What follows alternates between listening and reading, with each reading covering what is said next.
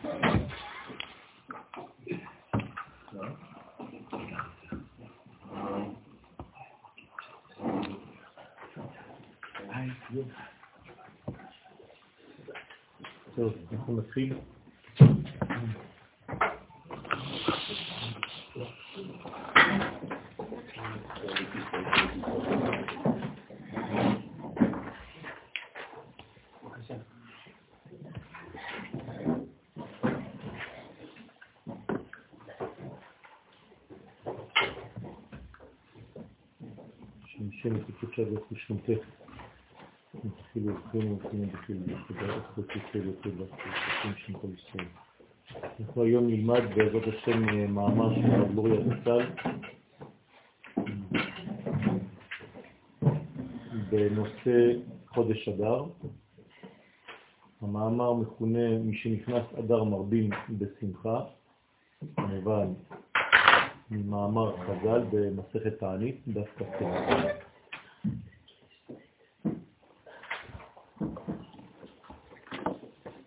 אמרינן במסכת תענית דף כ"ט עמוד א'. הגמרא מלמדת אותנו,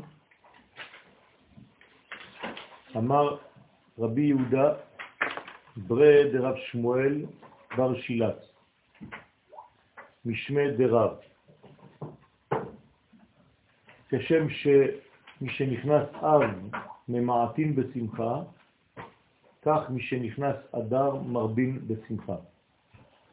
זה מאמר ידוע, מפורסם, השוואה בין שני חודשים, אב ואדר,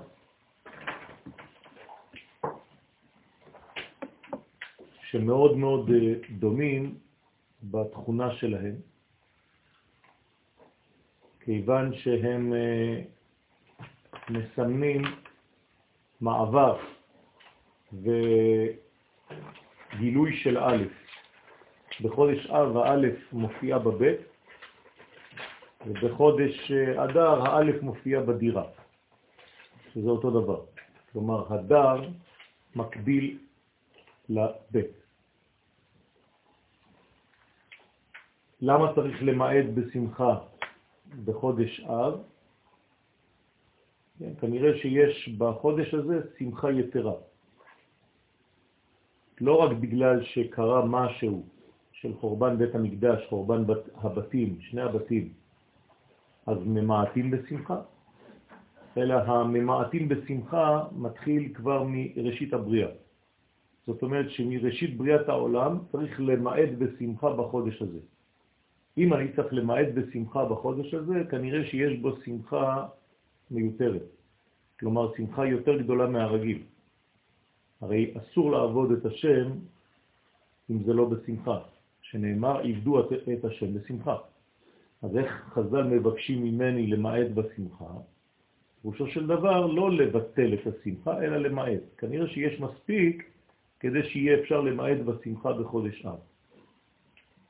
כמובן שבנוסף לכך נוספו כל האירועים ההיסטוריים שמכריחים אותנו, גם אם לא היינו מבינים ולא היינו רוצים למעט בשמחה, אבל זה לא העניין.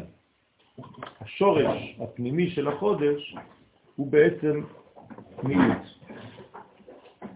בחודש אדר, באופן פרדוקסלי, זה בדיוק הפוך.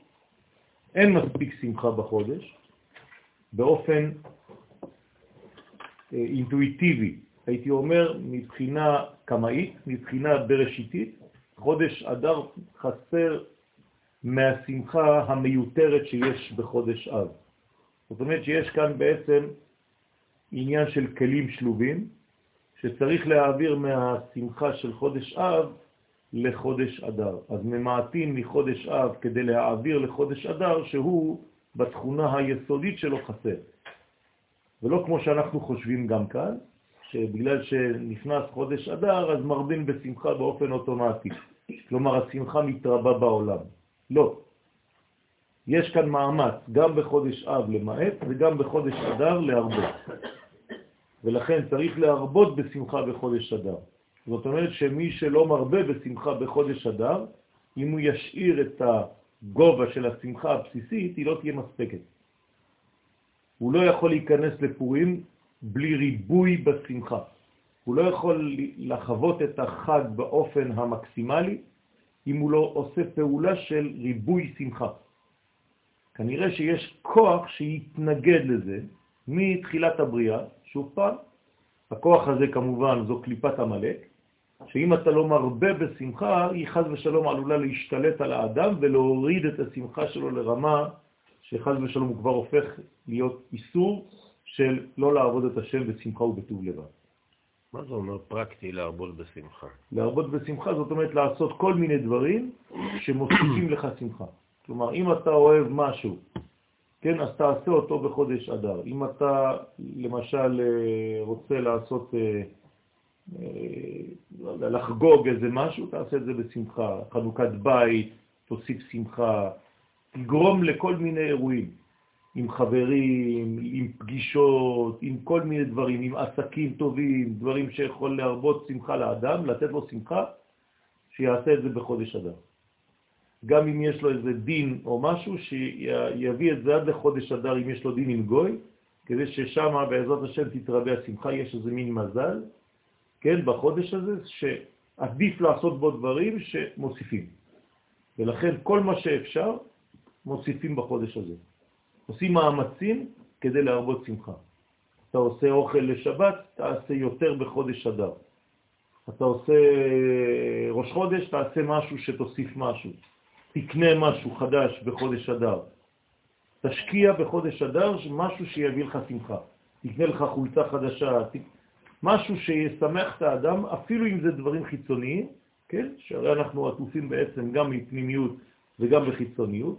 תוציא ספר חדש, תשקיע בספר חדש, תעשה משהו, כל מיני דברים, פעולות, שבעצם מרוממות את האדם ומביאות לו שמחה יתרה, כלומר שמוסיפה לו חיים. לכן זה בעצם צריך ריבוי. היא לכך, בר ישראל דאית לדינה, אז לכן, כמו שאמרנו עכשיו, אם יש לבן ישראל דין, בהדה נוכרי, להשתמט מיני באב, דרע מזלה, צריך לא לעשות את זה, להימנע מלעשות את זה בחודש אב, אם יש לך דין, אם יש לך משפט עם גוי, עם נוכרי, דרי המזל, אז לא לעשות את זה בחודש אב, כי שם המזל, כן?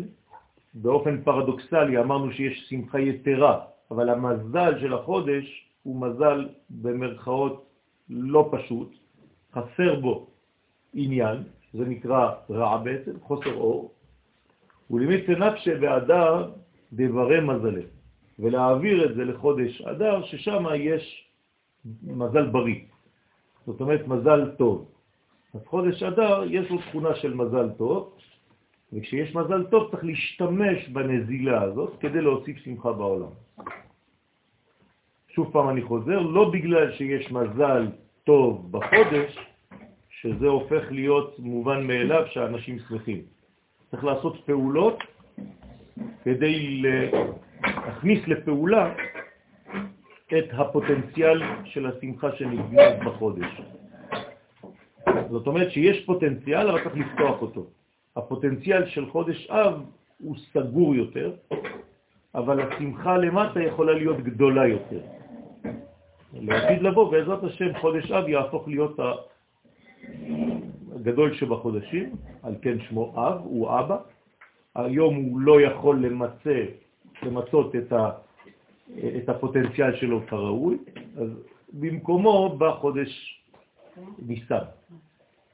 כן? חודש ניסן הוא אב קטן, אביב. אבל לעתיד לבוא, בעזרת השם, אנחנו נחגוג בחודש אב חגים גדולים מאוד.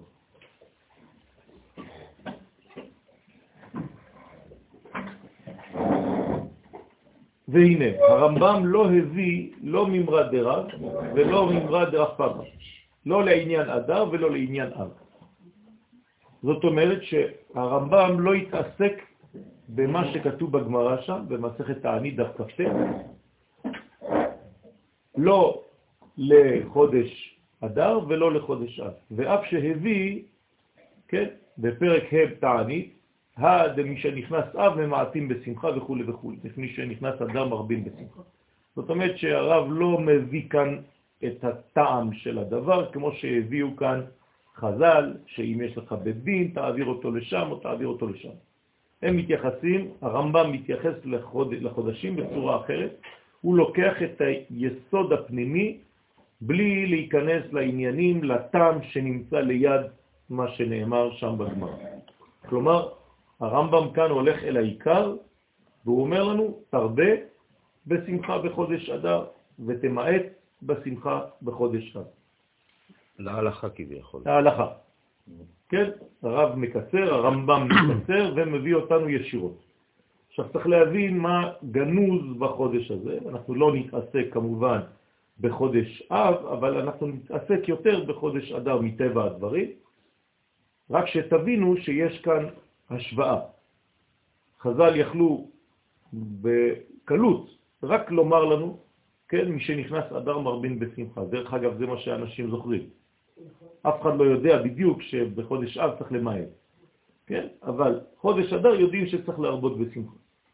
צריך להבין את יסוד הדברים. אז אם ככה, כל החודשים יש כאילו, זה לעומת זה, זה משלים את זה. כמובן, יש לנו בשנה שישה חודשים שהם חודשים מצד הזכר, ושישה חודשים מצד הנקבה. זאת אומרת שכפי שהקדוש ברוך הוא ברא כל זכר ונקבה ברא אותם, אז יש לנו בעצם חודשים שהם מבחינת נקבה. והם מתחילים למשל בניסן, בנקבה, יר, סיוון, תמוז, עד ואלול. וכאן מתחילים החודשים. של הזכר, תשרה, בשבט, כסלו, טבת, שבט. השמחה קשורה לזכר? מה? השמחה קשורה לזכר? לא, לא, לא דיברתי על זה עכשיו. השמחה קשורה לנקבה. לכן, מי שנכנס אדר להרבות, כי זה שייך לנקבה. הזכר זה פוטנציאל. איך זה נקרא אצל הזכר? זה נקרא ססון. והשמחה נמצאת אצל הנקבה. ששון ושמחה, כן? זה לא שמות של שני ערפים, כן? זה, כן? שמות של אה, בניין. ששון זה ללכת לשמחה, ושמחה זה כבר השמחה, זה כבר הגילוי. בסדר? במילה ששון יש שש, לכן זה הזכר, כן? ופה יש שם, שזה כבר הנקבה. והנה, ברש"י, בדיבור המתחיל, מי שנכנס אדר כתב. אז רש"י מתייחס לעניין הזה, כמובן, והוא כותב על החודש הזה, חודש אדר, ימי ניסים היו לישראל, פורים ופסח. כלומר, עכשיו הוא מביא לנו חידוש. הוא אומר לנו שיש ניסים לעם ישראל בשני חודשים בשנה. ניסים היו לישראל, פורים ופסח.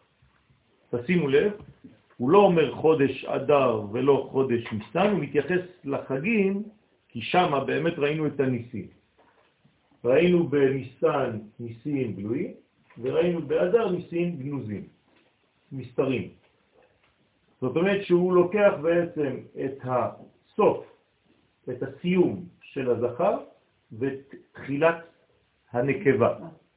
במילים אחרות, הנס והגאולה, ואנחנו נתייחס גם כן לגאולה, יש גאולה בעצם אדרית ושמתחברת לגאולה ניסנית. כן? סומך גאולה לגאולה. סומך גאולה לגאולה. הספרדים בשיר השירים לא אומרים הניצנים, אלא הניסנים. הניסנים נראו בארץ, כעת הזמיר הגיע. אז זה בעצם גם כן רמז לחודש ניסן, שיש בו בעצם ניסים גלויים, ופה יש ניסים נסתרים בטבע. תשימו לב איפה נמצא הנס, במעבר בין הזכר לבין הנקבה. כלומר, אם אני מתייחס לדבר הזה כאל זיווג, בעצם אנחנו נמצאים בספירת היסוד והמלכות, נכון? כיוון שאדר הוא יסוד וניסן הוא ראש למלכות. זאת אומרת שיש כאן בעצם לשם ייחוד, קודשא בריחו ושכינתה. לכן סוף הזכר, תחילת הנקבה. שם בעצם יש ניסים לעם ישראל. מה זאת אומרת? זאת אומרת שיש התערבות אלוהית כזאת או כזאת, או מבחינה גלויה כמו בניסן, או מבחינה נסתרת כמו באדר, במעבר, במעברים. כלומר, הקדוש ברוך הוא פועל בעולמנו כשאנחנו נמצאים בדרך, במעברים בין מדרגה למדרגה. לא במדרגה אמצעית פה ולא במדרגה אמצעית כאן, אלא תמיד במעבר בינו לבינה, בין רשות לרשות, בין יום ללילה, בין גלות לגאולה, תמיד שמה בציר, במעבר, בדלת, שם נמצאים הניסים. ולכן מתייחס לזה רש"י ואומר ניסים היו, ימי ניסים היו לישראל בפורים ובפסח. משמע, מדבריו, שאין הכוונה רק על חודש אדר, אלא גם על חודש ניסן. זאת אומרת שרש"י בא ואומר לנו שאני צריך להבין מי שנכנס אדר מרבין בשמחה, לא רק אדר, אלא גם ניסן. ולכן הכתוב בגמרא שהבאנו במסכת תענית לא סוגר את השמחה. הוא לא אומר שכשמסתיים חודש אדר מסיימים גם את השמחה. לא, הוא רק אמר מי שנכנס אדר מרבין, זאת אומרת כל אדר, וזה ממשיך לפי רש"י גם עד אז. בדיוק. כנראה עד אז. עד אז. בדיוק. זאת אומרת למה הוא שכל... אומר שמי נכנס? אם הוא אומר שמי נכנס זה כאילו התחלה של פעולה. נכון, אז זה זה מה זה לא ההתחלה אומר וההתחלה. אז איפה אני מסתיימת הפעולה הזאת? עד פה, שהרי הגמרא אומרת לנו, מי שנכנס אב ממעטים. זאת אומרת, מפה יש לי חודש אחד, שניים, שלוש, ארבע, חמישה חודשים שאני צריך בעצם להרבות בשמחה. זה הסוד עכשיו. מקודם חשבנו שזה רק אדר, אבל זה לא נכון, הגמרא לא מציינת את זה, להפך, אם אני מדייק מדברי הגמרא, מי שנכנס אדר צריך להתחיל להרבות, אז פה אני מתחיל להרבות. פה אני ממשיך להרבות, אז זה לא רק באדם. זה מה שאנחנו אומרים. לא, פה ממשיכים להרבות, כל זה ממשיכים להרבות בשמחה. מי שנכנס אב ממעטים, גם פה זה לא מסתיים פה, גם באלול, אני- באלול אני צריך, וגם בתשרה אני צריך למעט, וגם בחשבן, וגם בכסלו, וגם בטבת. וזה עלייה וירידה. ופה אני מתחיל לעלות מחדש. יש קצת בעיה. בתשרי. נכון, נכון, כי בתשרי יש לי סוכה, פה כמה שמחה אני צריך להכניס פנימה. נכון, אז זה, בדיוק העניין הזה. צריך לא להיזהר, לבטל הרב אמרו. צריך להיזהר שבגלל שיש שמחה כבר בחודשים האלה, לא להרבות מדי, כי אתה עלול כנראה בריבוי של שמחה לצאת מהפסים.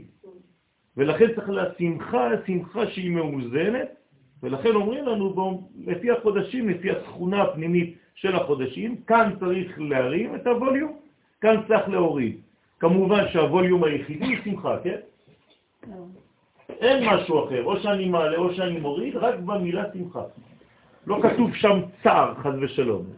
אני כבר רואה שתרגמתם את זה לצער, לא זה לא נכון, לא כתוב. צריך להרבות או למעט. אבל הציר הוא רק ציר של שמחה, אין משהו אחר ביהדות. בסדר? זה דבר חשוב מאוד להבין אותו ולהזכיר אותו. או אם אני לוקח את הציור הזה אחרי שבית המקדש קיים. זה כבר סיפור אחר. כשבית מקדש קיים, אנחנו כבר... הכל, לא, לא לא מתהפך. הוא... הכל הופך להיות בעצם שווה. כאן אנחנו עדיין במצב של טוב ורע, כלומר של ריבוי ושל חיסרון. בזמן שבית מקדש קיים, הדברים הופכים להיות הרבה יותר, כן, והיה יעקב למישור, מישור. והרכסים לבקעה. כלומר, כן, יעקב למישור. זאת אומרת, אני הולך והולך להשוות את הדברים. למשל, מזג האוויר בזמן הגאולה יהיה רק אביב. כל הזמן אביב. כלומר, הרגשה של כיף, נעים, כל השנה. 25 זאת אומרת, אין כבר עליות וירידות כמו שיש לנו היום. אתה בכל לא יכול לקרוא. אביב. בסדר, נגיד. בסדר? זה, זה, זה, זה צריך להבין אחר כך מה זה אומר. אוקיי, זה מה שאנחנו רצינו. עכשיו, הרש"י אומר, בדיבור המתחיל, מי שנכנס אדר כתב, ימי ניסים היו לישראל פורים ופסח. ולכן רש"י מיד מקשר את זה, את הזכר לנקבה, פורים ופסח. כלומר, מתי יש ניסים? כשיש זכר ונקבה. בסדר?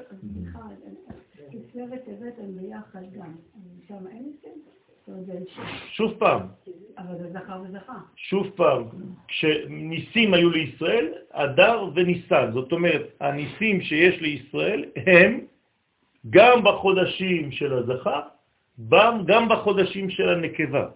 אבל הוא מציין באופן ספציפי רק את סוף הזכר ואת ראש הנקבה. לא את אה? כי, כי הכל מתחיל בזכר. כשהזכר מסתיים, מתחילה הנקבה. אה. אז זה מה שאני אומר, זה שייך, כל זה זה שייך בעצם לנקבה. זה כבר סוף הנקבה. אז תמיד רק כשהמלכות היא בסוד נקודה, רק ב- ב- בד- בהתחלת הבניין שלה. כאן מתחילה המלכות להיבנות מחדש, בסוד נקודה. אבל אחר כך זה מבחינה של, של בניין של כל השנה לפי ראשי החודשים. וכאן את נכנסת כבר לרובד אחר, ארבעה ראשי שנים יש. אבל לא נכנסתי לזה בגלל שאני לא רוצה לסבך את העניינים, כן. אבל גם בתוך המערכת הזאת יש ארבעה ראשי שנים. אז גם שמה בעצם, מה זה ראשי שנים? תחילת בניין הנוקבה מחדש באופן אחר, לשנה. כמובן שהנוקבה נבנית כל פעם מחדש, אפילו בתפילה פרטית. אבל אני לא נכנס לרזולוציה מאוד מאוד פרטית של הדברים, אלא באופן כללי בינתיים. הזכר, סיומו של הזכר, פותח את השער לנקבה. כלומר, אני אתרגם את זה במילים, כשהזכר מפסיק לפעול, הנקבה בתנועה. עוד יותר רחב, כשהקדוש ברוך הוא מפסיק לפעול, האנושות מתחילה לפעול. אתה כבר מדבר בגיאומטרים אה, עכשיו, לא מה שהיה. מה שהיה. בבריאת העולם, הקדוש ברוך הוא הפסיק לפעול ביום השביעי, וינח, מי התחיל לפעול? האדם. אשר ברא אלוהים לעשות. והאדם ביחס לבורא הוא כמו נקבה. זאת אומרת שכשהזכר מפסיק, הוא נותן מקום לנקבה. כשהזכר, כן, ממעט בפעולה שלו, אז הוא נותן מקום לנקבה להתפשט ולהתגלות, כן? אז יש כאן בניין מאוד מאוד מאוד מורכב של זכר ונקבה, מה זה אומר? שלמשל, ואני מתרגם את זה עכשיו לדברים מאוד מאוד אישיים, כדי להתחיל לעשות, צריך להפסיק לחשוב. כל עוד ולא הפסקת לחשוב, אתה לא תתחיל בעשייה. יש אנשים שכל הזמן חושבים, והחשיבה שלהם אף פעם לא מסתיימת, אז הם לעולם לא עושים כלום. סוף מעשה. כן? זאת אומרת שצריך בסופו של דבר להתחיל בעשייה, וכשאתה מתחיל בעשייה, יש רגע שהמחשבה כבר מנוטרלת. למרות שאתה ממשיך לחשוב, אבל אתה נותן מקום לעשייה שלך. כדי לתת מקום לעשייה צריך קצת לנטרל את המחשבה. אם לא, את אף פעם רק תחשוב שאתה עושה ואתה לא תעשה. כאילו אתה בתכנון, בתכנון, נכון, בתכנון, בתכנון, אני לא. מגיע לביצוע. החשבונות שלך יותר מדי מורכבים, אתה לא תעשה פעולה, היא תעשה. בראש שלך, ואתה תחשוב שעשית אותה. בסדר? זה לא... אה, כן, הקדוש ברוך הוא דרש מים נכון, נכון. מה זה אומר? זאת אומרת שזה מכין את הראש של. הנוקבה. כלומר, אנחנו מכינים את המלכות. אז הקדוש ברוך הוא בא ומצפה שבסוף חודש הזכר, כלומר, מה קורה בעצם אה, בסוף הסיפור הזה, או בתחילת הסיפור הזה, מי מפסיק לפעול בעולם? הקדוש ברוך הוא. אז הוא כאן קבה, הוא מכבה את האור שלו. ברגע שהוא מכבה את האור שלו, אנחנו מתחילים להדליק את האור שלנו, ולכן הקדוש ברוך הוא מצפה לכך שתהיה התעוררות מאיתנו. אז יותר מדויק זה שהזכר פועל בזה שהוא מפסיק. נכון. נכון. אז הפעולה של הזכר יכולה להיות פעולה פסיבית, כלומר אקטיבי להיות פסיבי, כדי לאפשר לצד הנשי שלא להתעורר. אז אני עדיין לא הבנתי למה בין אלול לתשרי זה לא מתרחש. אז זה מתרחש. זה מתרחש בדיוק אותו דבר, רק בצורה שהיא שונה. אלול הופך להיות כמו אדר, כלומר יסוד, אבל של הנוקבה. והיסוד של הנוקבה מכין לתחילת הזכר. זאת אומרת, אותו דבר. אם יש התעוררות של הנקבה בחודש אלול, אז הזכר יכול להתחיל שנה חדשה. כלומר, במדרגה של שלב אחר. זה סיפור אחר. או לא. סגרנו מעגל ואנחנו ממשיכים, כמו הספירלה שהפכה להיות בעצם מדרגה אחרת. תמיד, תמיד, תמיד יש כאן ניסים. אז הניסים גם כן יכולים להופיע. זה בעצם אדר של הקיץ, וזה בעצם אלול של החורף, בסדר? הבנתם? זה אותו דבר. כלומר, תשרה זה אותו דבר. תשרה מה זה? זה ניסן, בצורה אחרת. וזה ממש שישה חודשים. גם.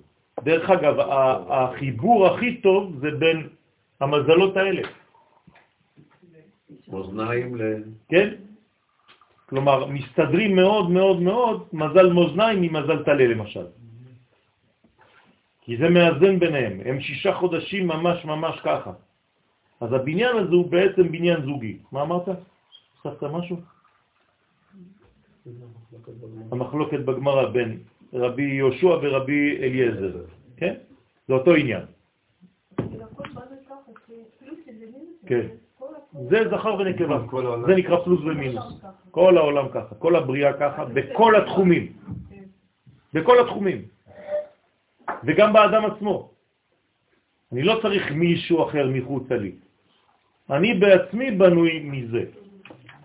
כמובן שלפי החודש שנולדת בו, אתה גם יודע איפה אתה נמצא.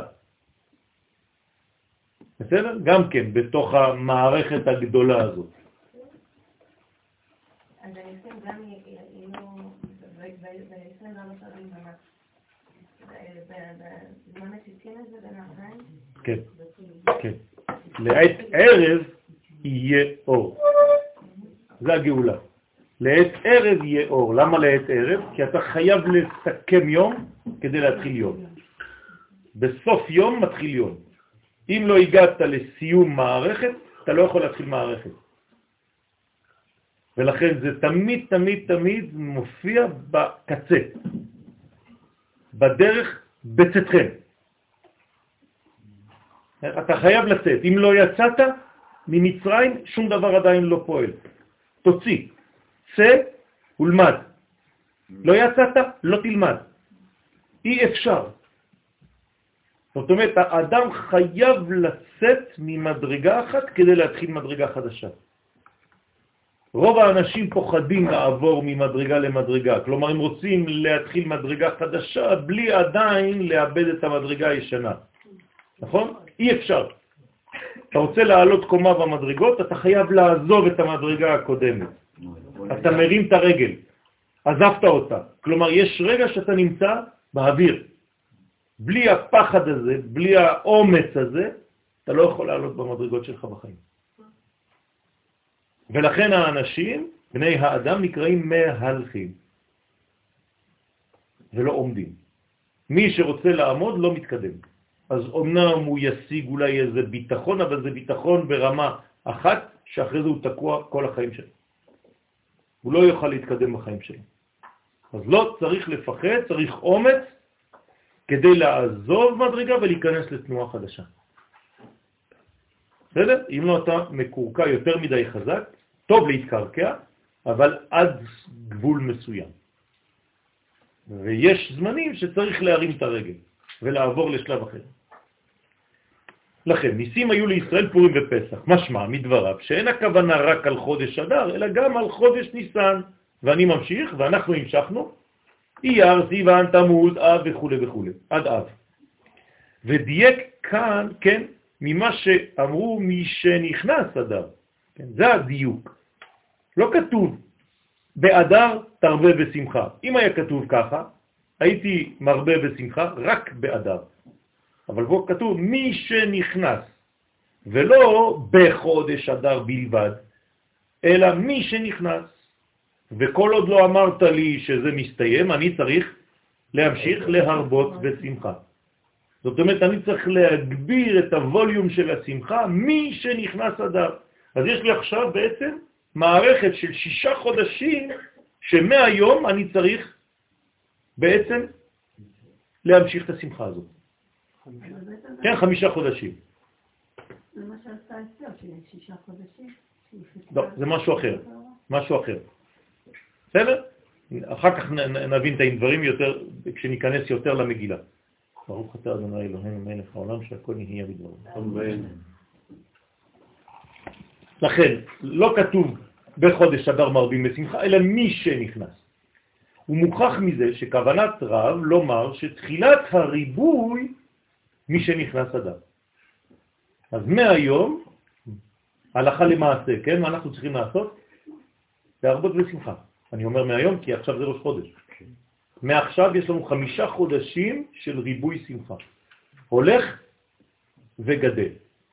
יש פעולה אקטיבית מעכשיו לעשות כל מה שבאפשרותנו כדי להוסיף שמחה בחיינו. אז איך אתה רואה את זה בהלכות? אז יפה. אני לא רואה ביטוי לזה אז בהלכות. אתה צריך לא לראות.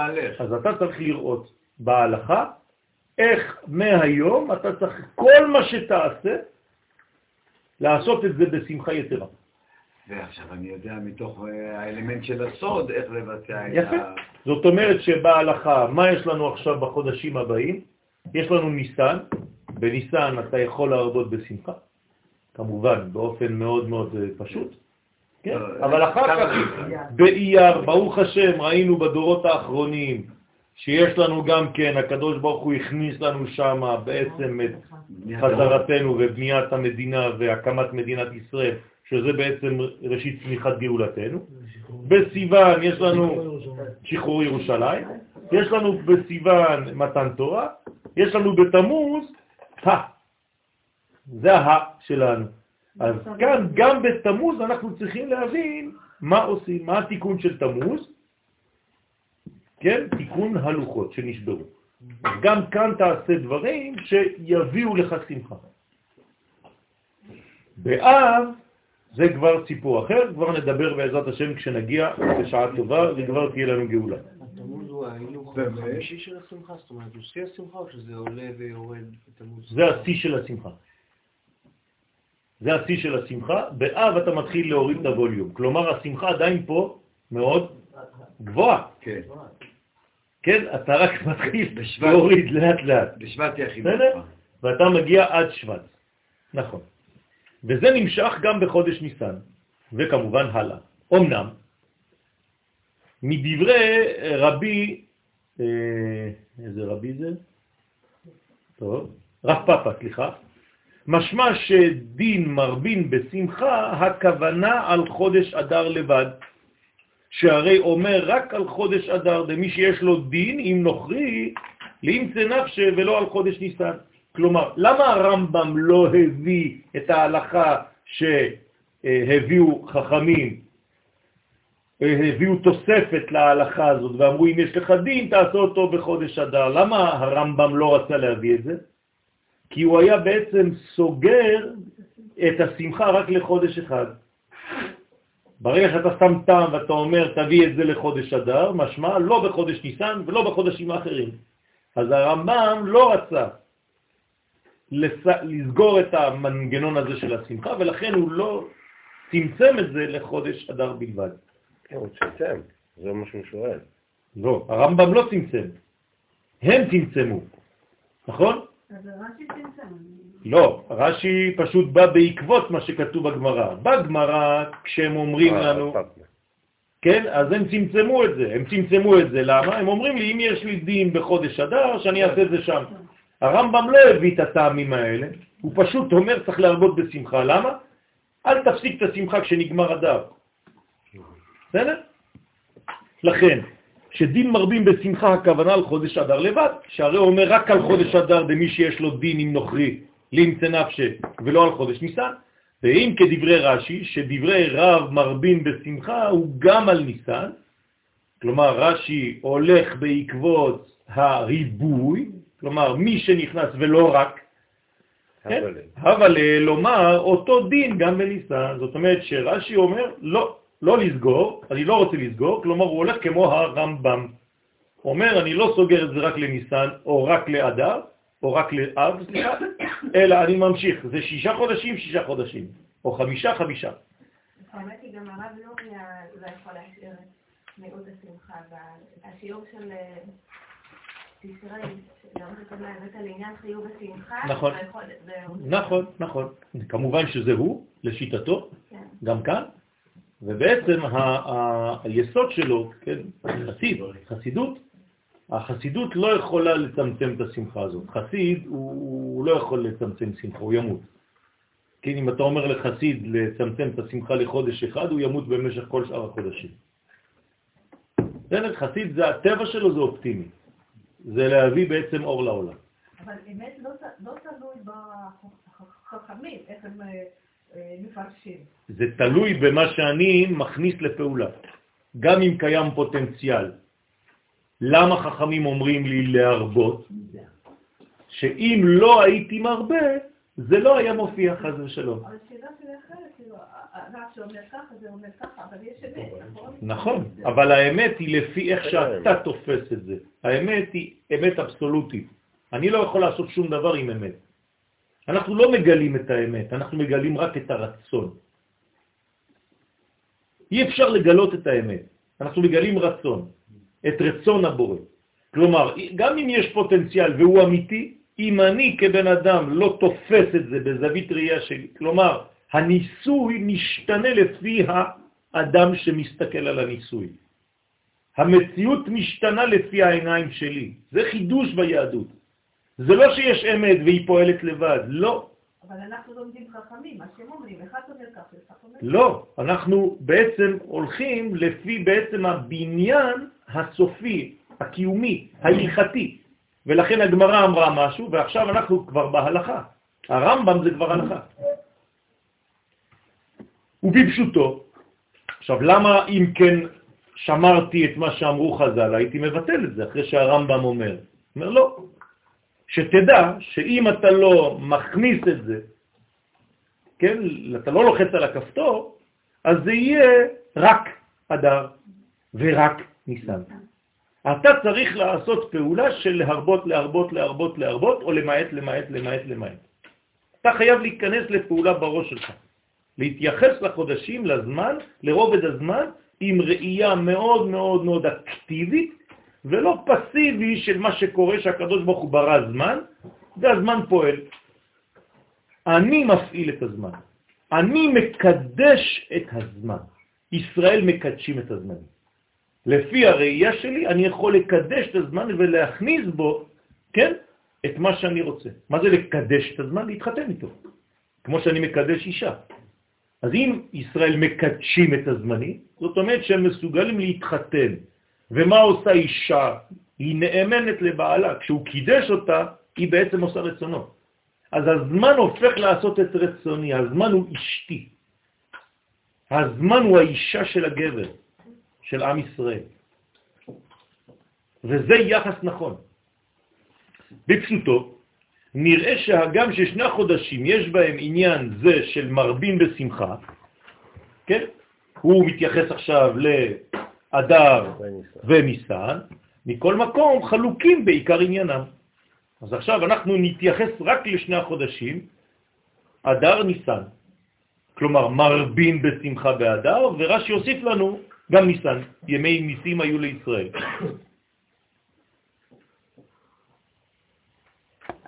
כלומר, אני רוצה להתייחס עכשיו לשני החודשים האלה, כי אם אני מבין את שני החודשים האלה, בעצם הבנתי את הציר. וכשאני מבין את הציר, אני מבין את הכל. אז מה זה חודש אדר? חודש אדר נעשו בו הניסים מבחינת מזלם של ישראל. כלומר, המזל של ישראל חזק. זה נקרא בלשון חז"ל, בלשון הגמרא, כן, בריא מזלי. אמן. אתה שמאלי? שאול. בכל, בכל. טוב. אז זה מבחינת מזלם של ישראל. נתקן אותך.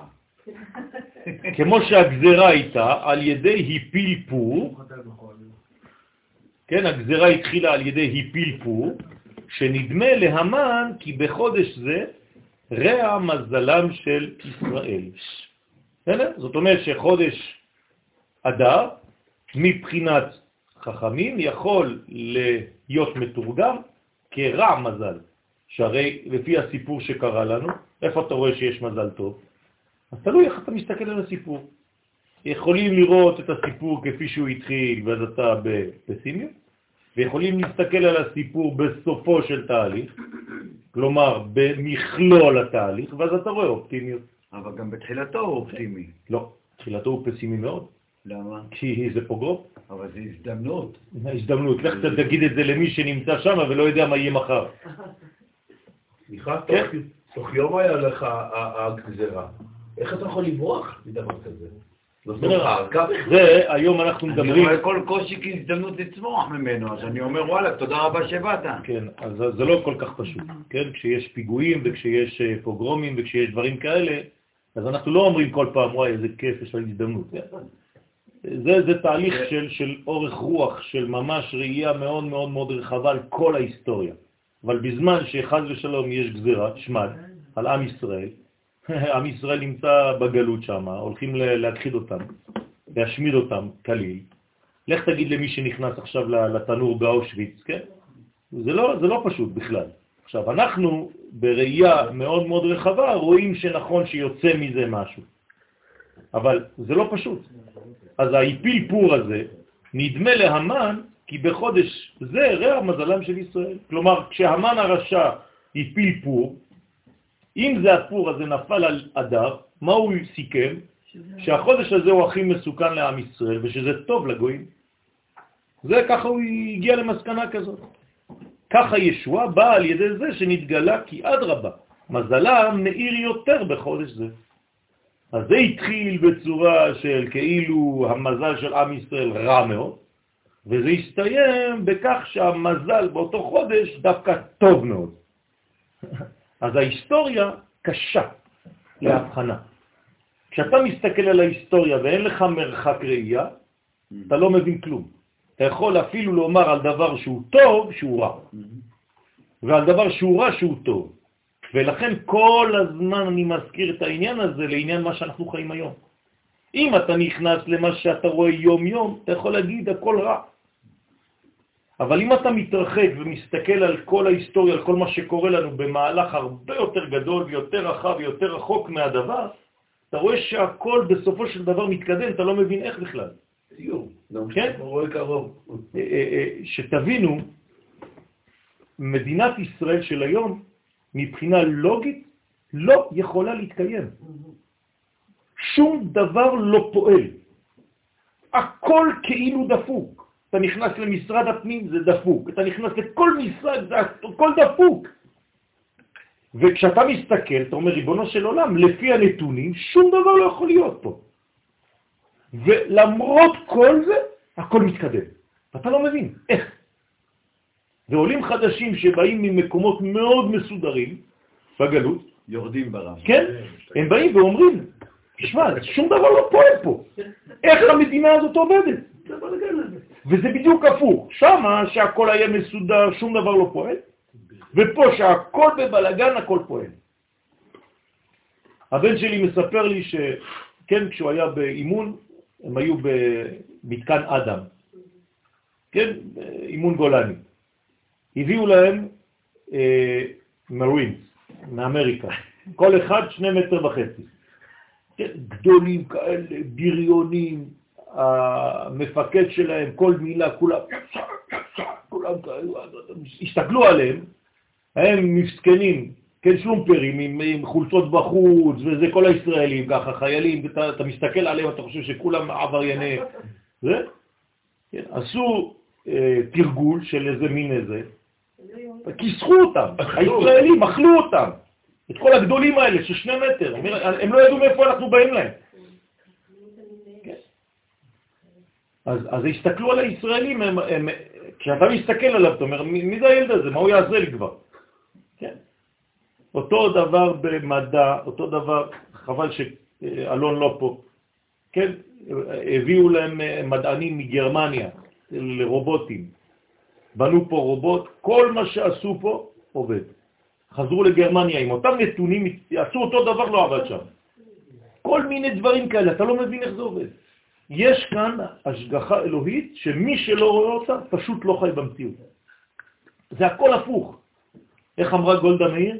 מי שלא מאמין בניסים בישראל, במדינת ישראל, הוא לא אדם לוגי.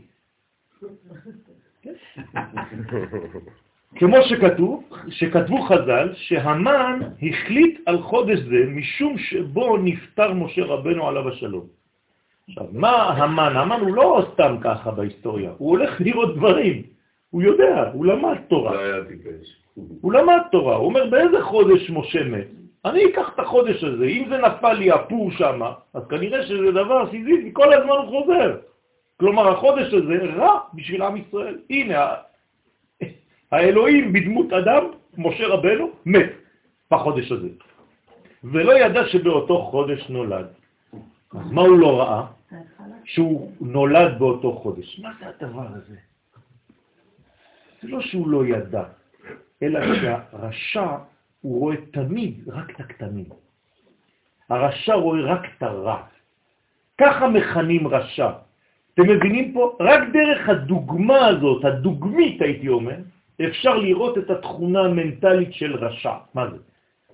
הוא לא יראה שיש תולדה שם, הוא יראה רק שזה דפוק. אתם מבינים איך זה עובד? זה אומר לו. כי זה דומה למה שהוא, הוא לא יכול לראות אחרת. הוא אומר, משה מת בחודש הזה, אבל הוא גם נולד, נכון? זה לא מעניין אותי, הוא מת. מת, זהו, נגמר. זה לא ככה. כאן יש הבדל בין עם ישראל. תראה גם שמשה נולד, אל תסתכל רק על סיום של מדרגה, תבין שיש כאן התחלה. למה אתה רואה רק את הכתמים השליליים? משמע שמשום כך, כן? אה, מה זה? רמה, מזלם של ישראל, רימה, מזלם של ישראל על המן. זאת אומרת שבעצם המן התבלבל. ואני עכשיו חוזר ומתרגם את זה אלינו, רבותיי. המאמר הזה מתייחס למי? לעם ישראל. מי שנכנס אדר מרבין ושמחה, אנחנו. הרי גוי לא יקרא את הגמרא הזאת, לא אכפת לו מזה. זאת אומרת, למה חז"ל אומרים לנו לעשות את הדבר הזה? כי כנראה שבהיסטוריה יקרו דברים, שאם אני לא יודע להסתכל על הראייה הנכונה בחיים שלי, אני רק הולך ליפול כל הזמן, כל הזמן בלי סוף, חד ושלום. ולכן חז"ל אומרים לנו זהירות, דווקא מי שנכנס אדר. למה דווקא מי שנכנס אדר? כי המצב נראה פסימי. הוא לא פסימי, הוא פסימי אבל, אבל חוץ מזה. למה אבל? יפה, כי בחודש אדר הדברים מוסתרים. עכשיו אנחנו נוגעים בנקודה, למה חז"ל בחרו דווקא לומר לנו מי שנכנס אדר דווקא תרבה בשמחה? כי חודש אדר, מכל החודשים של השנה, הניסים שלנו, מה שהקדוש ברוך הוא פועל, זה תמיד בנסתר. אתם מבינים את הרעיון פה? זאת אומרת שחודש אדר בעצם הוא מגלה לנו איך תהיה הגאולה האחרונה. יהיה לה סגנון לגאולה הזאת של חודש אדר. שהכל ייעשה, אבל בצורה נסתרת. ומי שלא מסוגל להיות פסימי, ולראות את, אה, אופטימי, ולראות את הדברים רק בפסימיות, חס ושלום, לא יבין שום דבר ולא יראה כלום בגאולה הזאת. הוא רק יתחיל לומר דברים רעים על כל מה שקורה. זה בדיוק העניין פה. עכשיו אתם מבינים את יסוד מרבין בשמחה. כלומר, מזהירים אותנו חכמים, תהיה שייך לגאולה האחרונה. אני רוצה שתהיה שייך לגאולה הזאת, אומרים לנו חז"ל, חבל שתפספס את הגאולה הזאת. ואנחנו נגיד לך גם איך תפספס אותה. אתה תהיה כל הזמן פסימי בכל מה שנוגע לכל מה שקורה. אתה רוצה להיות שייך לגאולה הזאת? תהיה אופטימי ותראה את מה שנולד שם בפנים. תרבה בשמחה. היא כבר קרתה, הגאולה הזאת, והיא לקחה רק חמישית. אני מדבר- לא. מדבר על-. מצרים. אני מדבר על היום. עזוב, זה עזוב, איפה אתה נמצא היום? ב... איפה נמצא היום? אומר הזוהר הקדוש, אני כל הזמן מזכיר את הזוהר הזה, אוי למי שיקרה באותו דור, שמה שיהיה, שיהיה באותו דור, ואשרי מי שיחיה באותו דור. למה? תלוי עם מי תלמד ואיך תלמד. תשימו לב, תקשיבו טוב למה שאני אומר לכם. אם אתה רואה את חצי הכוס המלאה, אתה תחיה בגאולה. אם אתה רוצ- רוצה לחיות בגאולה ולהיות חבל על הזמן, כמו שכתוב, יתה ולהכנינה, רק שיבוא ואני לא אהיה פה כדי לראות את זה, כי נמאס לי כבר הכל דפוק פה. אז זה חז ושלום, אוי למי שיחיה באותו דור. כלומר, בדור שלנו, שהוא דור של גאולה, יש אנשים שכל הזמן בסבל, ויש אנשים שכל הזמן באופטימיות.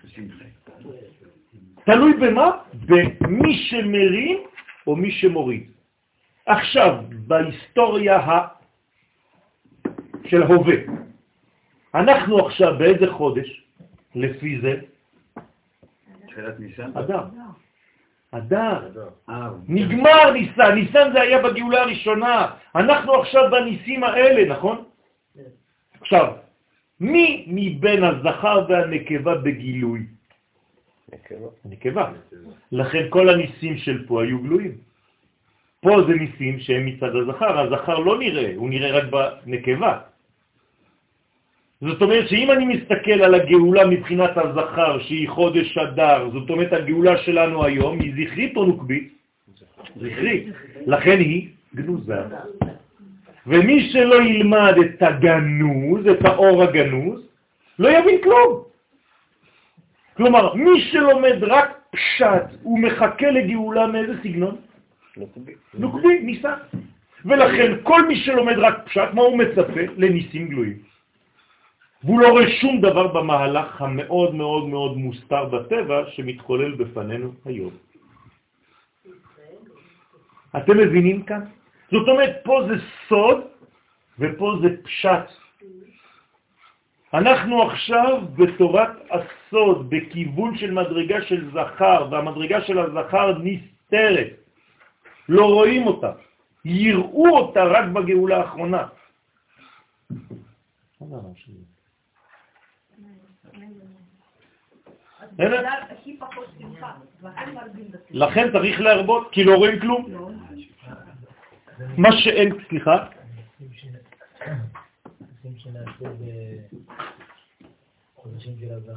גלויים? איפה אתה רואה ניסים גלויים פה? בכלל לא. זה מוסתר בטבע, זה מלחמה, זה חיילים. איפה אתה רואה נס גלוי? מה ההבדל? מה ההבדל? בניסן אתה רואה דברים יורדים לך מהשמיים. נקרא הים. נו, אבל פסח זה הראש. זאת אומרת שגם כשנגיע לנוקבה של המציאות האחרונה,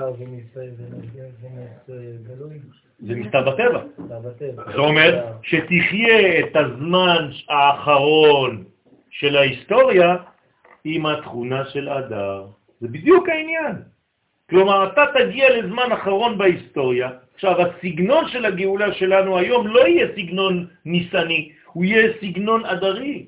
לכן גם כשתחיה את הגאולה האחרונה, אם לא יהיה לך ראייה מבחינת אדר, אתה לא תבין כלום. אתה לא תאמר הלל ביום העצמאות. פשוט מאוד. כי אתה לא תבין שהגאולה שלנו הסתיימה בבחינת ניסן. זהו, נגמר. זה היה פעם אחת. אז היה ראוי יום העצמאות להיות בצד הזכרי. הוא בצד הזכרי של הנקבה. זאת אומרת, כל מה שאנחנו עכשיו, אנחנו נוקבה בסופו של דבר. גאולה זה נוקבה. אבל גם הגילוי בנוקבה יהיה מצד הזכר. מעניין שבניסן אתה אומר, הלל בלילה. בסדר, זה, אומר שבעצם אני מבין, כן, את, ה, את, ה, את היסוד הפנימי של הדברים. אם אמרתי הלל בלילה בפסח, אני חייב לומר הלל בלילה ביום העצמאות. זהו.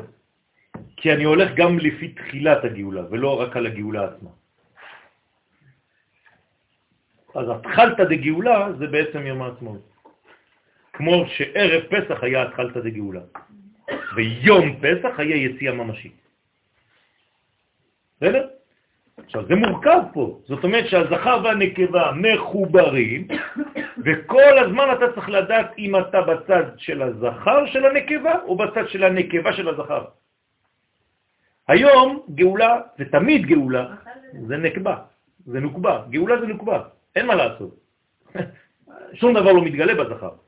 אבל איזה צד של הנקבה מתגלה? הזכר. כלומר, דע שהנקבה היא בעצם סוד של הדברים הגנוזים המלובשים בטבע גם בזמן הזה. אז מה יקרה בהיסטוריה? הנשים יהפכו להיות גברים.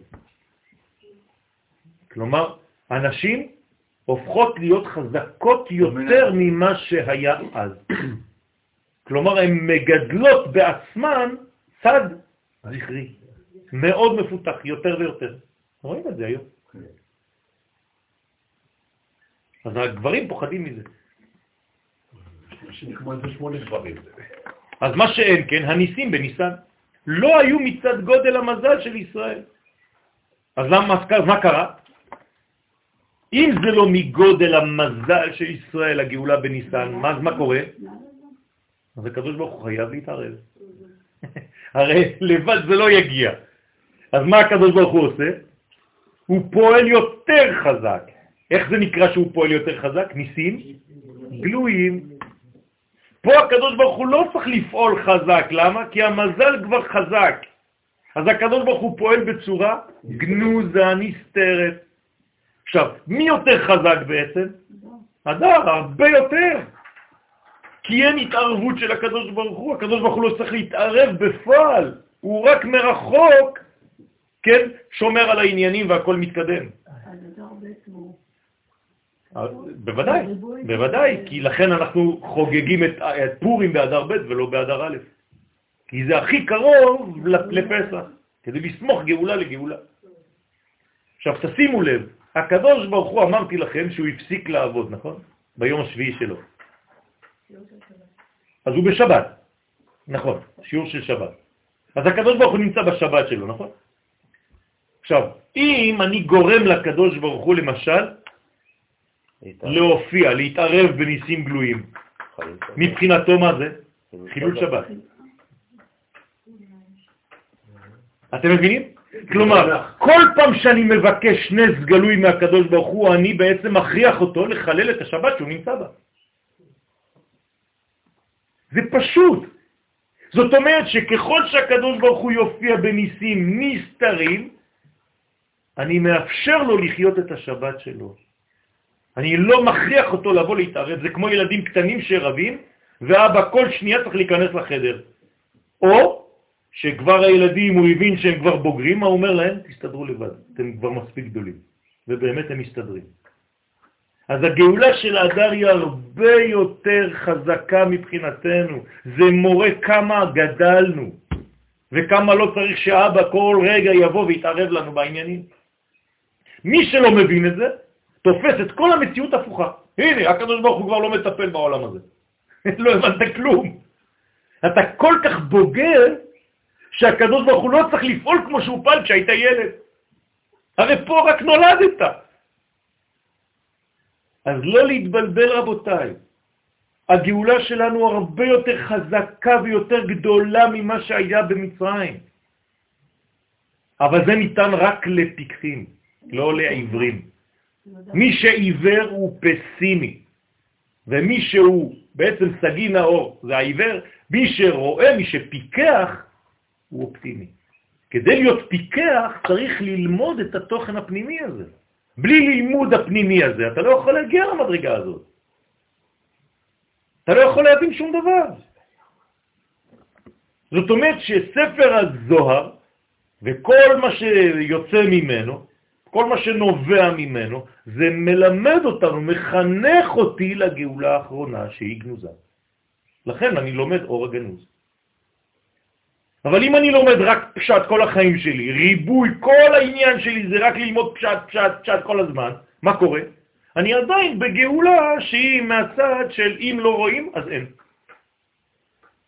זה כמו רבי, אה, אה, אה, אה, סליחה, זה כמו בית הלל ובית שמאי. בית שמאי זה הכל בשורש, לא רואים כלום. בית הלל צריך לחכות, לחכות 15 יום כדי להופיע דברים. נכון? כי זה לא מופיע בשורש.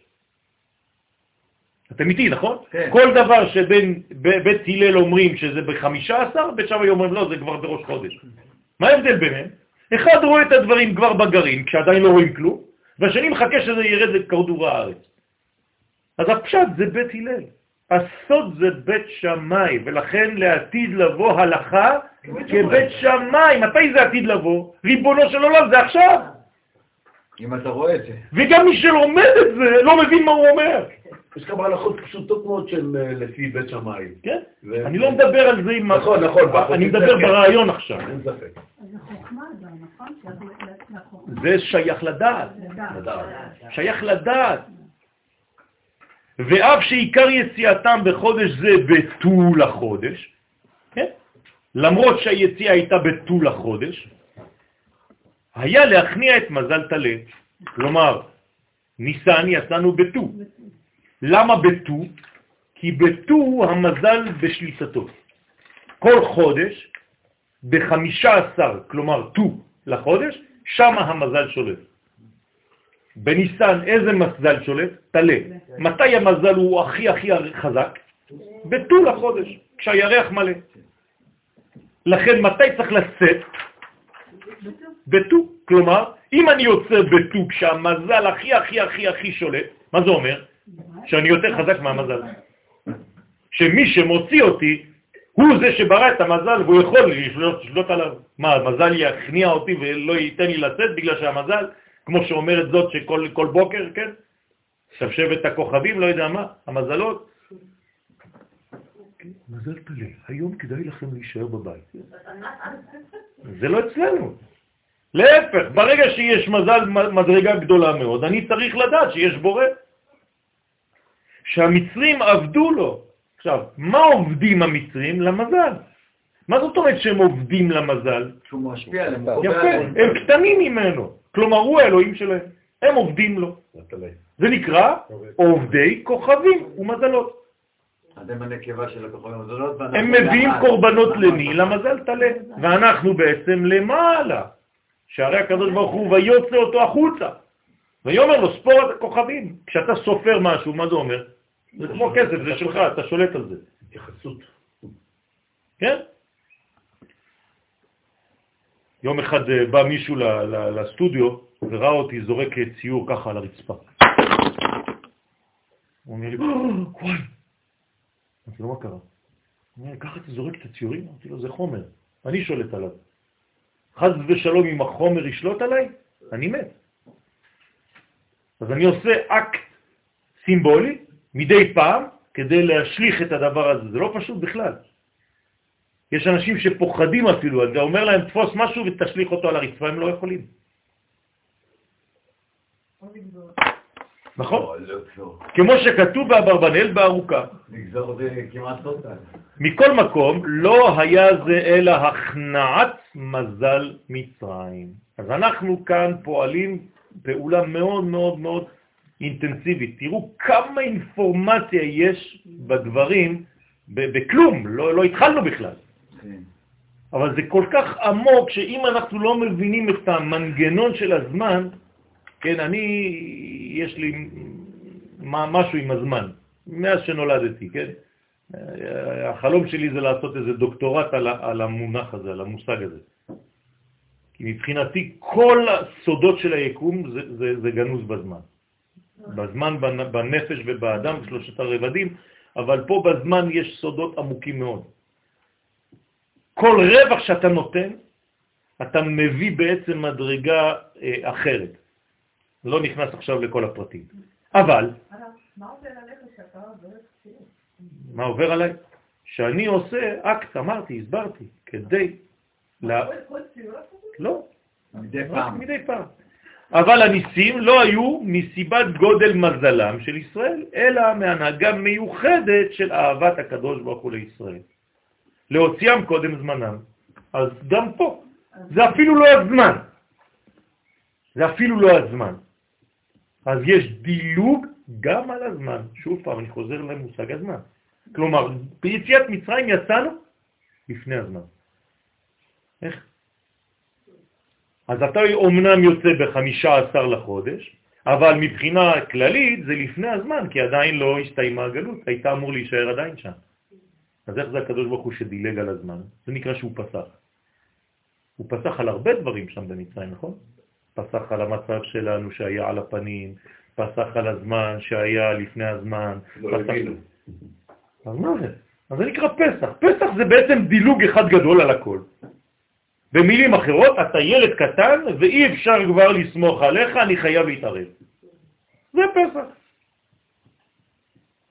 אז אל תעשה מפסח אידיאליזציה, זה רק ההתחלה של הגאולה שלך. האידיאל של הגאולה שלך מה זה? פורים. היום תשאל אנשים, הם לא יבינו כלום. הם לא מבינים מה זה פורים בכלל. זה הפך להיות אה, מסחרה, מסכות. לא יודעים מה זה בכלל. העיקר לעשות מסיבה באיזה מועדון ולהשתולל ולהגיד שטויות. לא מבינים את התוכן של פורים. תוכן של פורים זה גאולה, רבותיי, אנחנו לא מדברים על נושא אחר בכלל, זה רק גאולה. מדובר כאן בגאולה. אבל האמת של האמת זה גם גאולה. יפה, זה כבר השיעור של ראש חודש. נכון, נכון, נכון, נכון. זה השיעור של ראש חודש. לכן אנחנו לא אומרים הלל. אבל זה המודל. זה המודל. כלומר, הגאולה האחרונה שאנחנו נמצאים בעיצומה היא יותר בסגנון אדר. ולמה זה צריכה להיות? כי עובדה, כי באדר שקדם זה לא נגמר. אבל זה הסגנון. והרוג באויביהם. מה? כן. והרוג באויביהם. נכון, נכון, והרוג באויביהם. ועבוד, כן, לאבד, כל מה שרצו לעשות לנו, אנחנו צריכים לעשות להם, ולהפסיק לפחד מכל דבר. לא לחכות לצונאמי. חייבים לא לחכות. לצונאמי ולא לחכות לשום דבר ולהפסיק לפחד, ההוא כבר על הרצפה, אל תירה בו.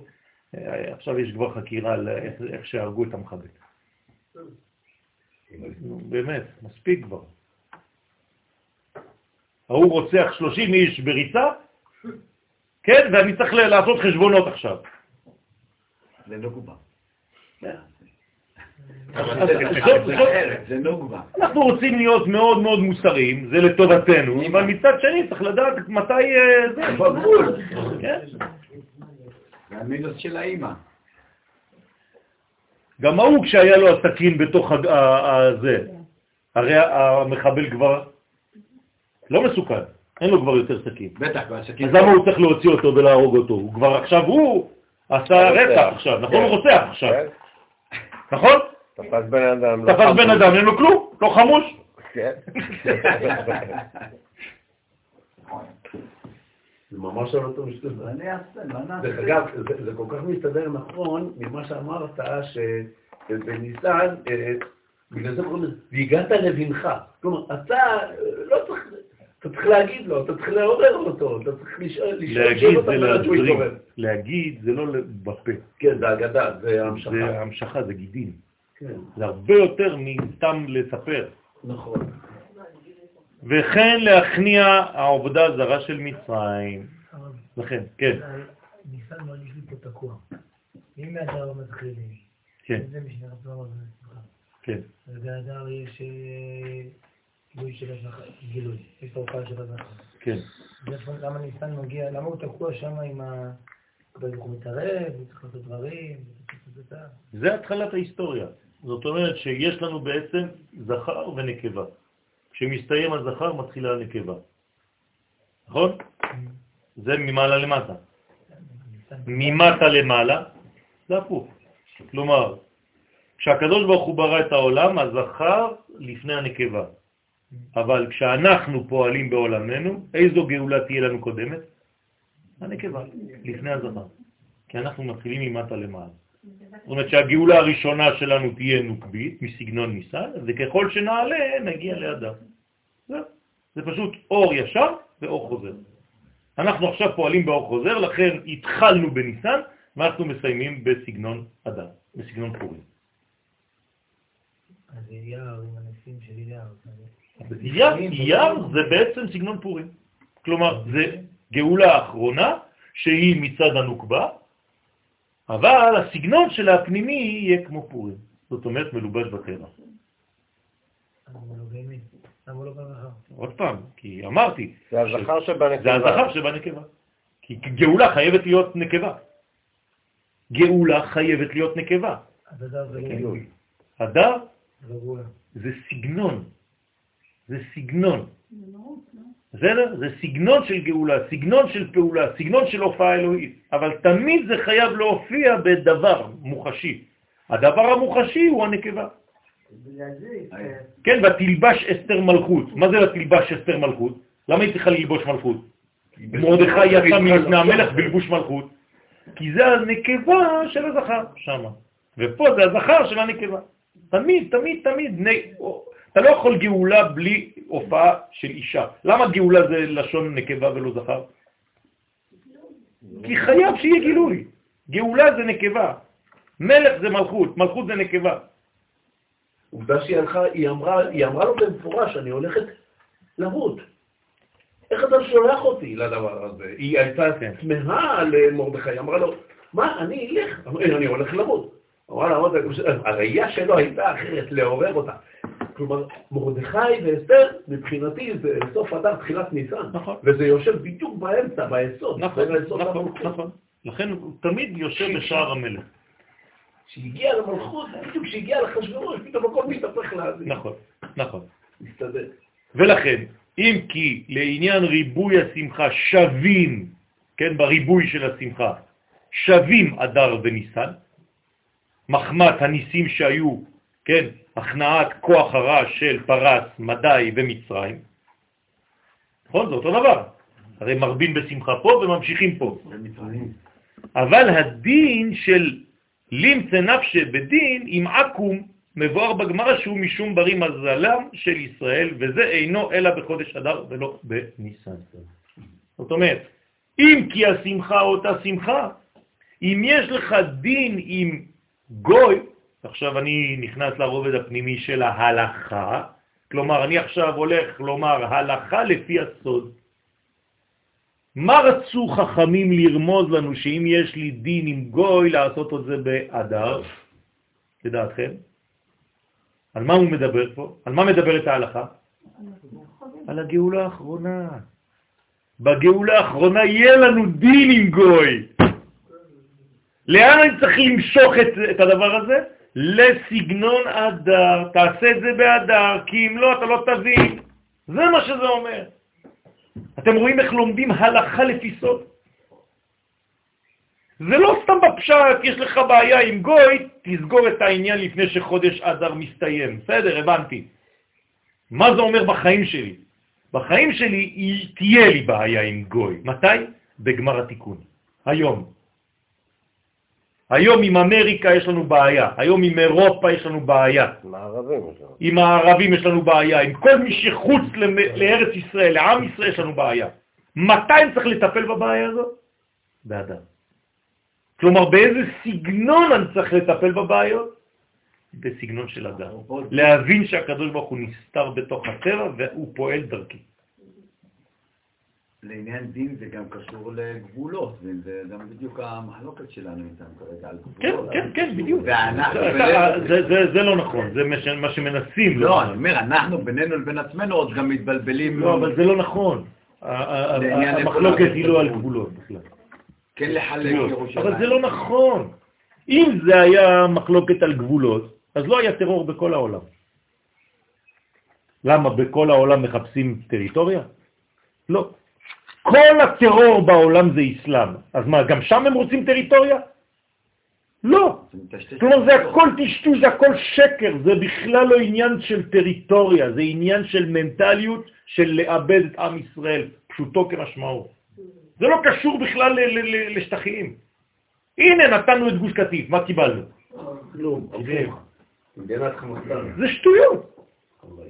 אז לא להיכנס למערבולת הזאת, זה סתם מנסים לבלבל אותנו, זה בכלל לא עניין של טריטוריה.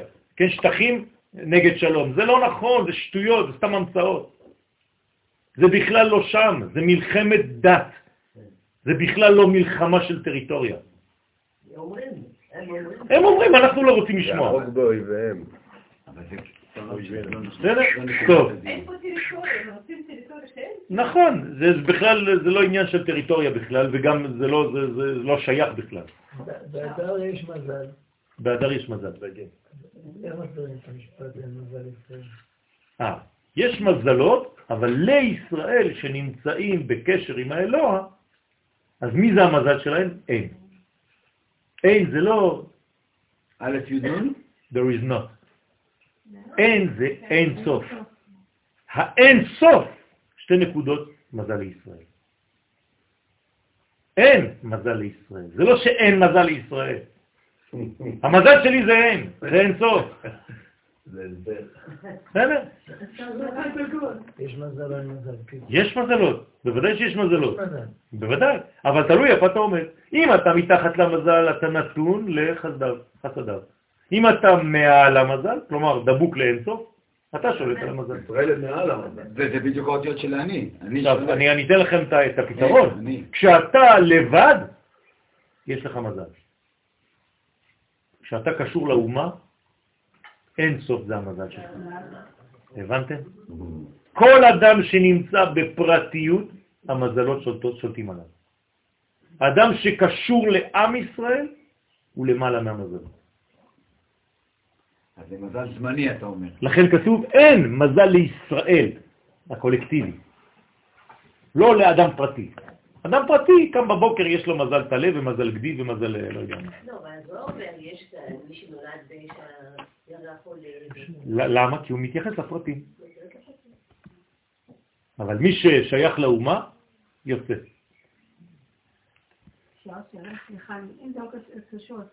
אם זה לא קש- קשור, לא אני חותך עכשיו, זהו. אבל בפסח אנחנו משתמשים בגוי לשעת חמש. כן. ובאדר אנחנו צריכים לעשות... מה? אנחנו לא מכסחים גויים, אנחנו רק מכסחים מי שבא להרוג אותנו. אין לנו עניין ללכת להרוג גויים סתם.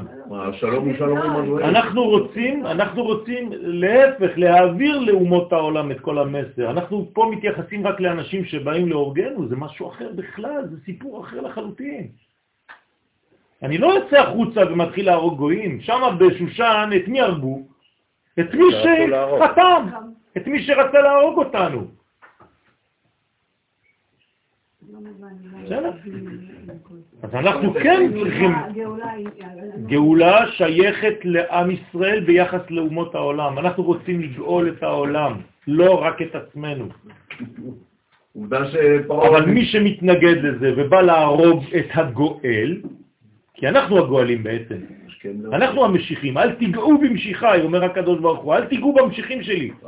כלומר, עם ישראל זה נקרא משיחים, כולנו משיחים. ובנביאי אל תראו. כולנו נקראים נביאים. אז מי שבא להרוג אותי, אני חייב להרוג אותו. כי למה? כי הוא מפריע לתהליך הגאולה. לא הוא מפריע לי בתור בן אדם. כלומר, כשמישהו הרג מחבל עכשיו, כשהטלוויזיה באה אומרת לו מה עשית, הוא אומר אני עכשיו הרגתי, כן, מחבל של תהליך הגאולה. לא מחבל שבא להרוג. זה אותו דבר, אבל זה הרבה יותר רחב. ובהכרח לומר שעל כל פנים יש הבדל בין השמחה של אדר לבין השמחה של ניסן. כי בסופו של דבר זה שני חודשים. אז איך אתה תחיה את השמחה שלך דה פקטו? מה תעשה באדר ומה תעשה בניסן? למה זה לא דומה?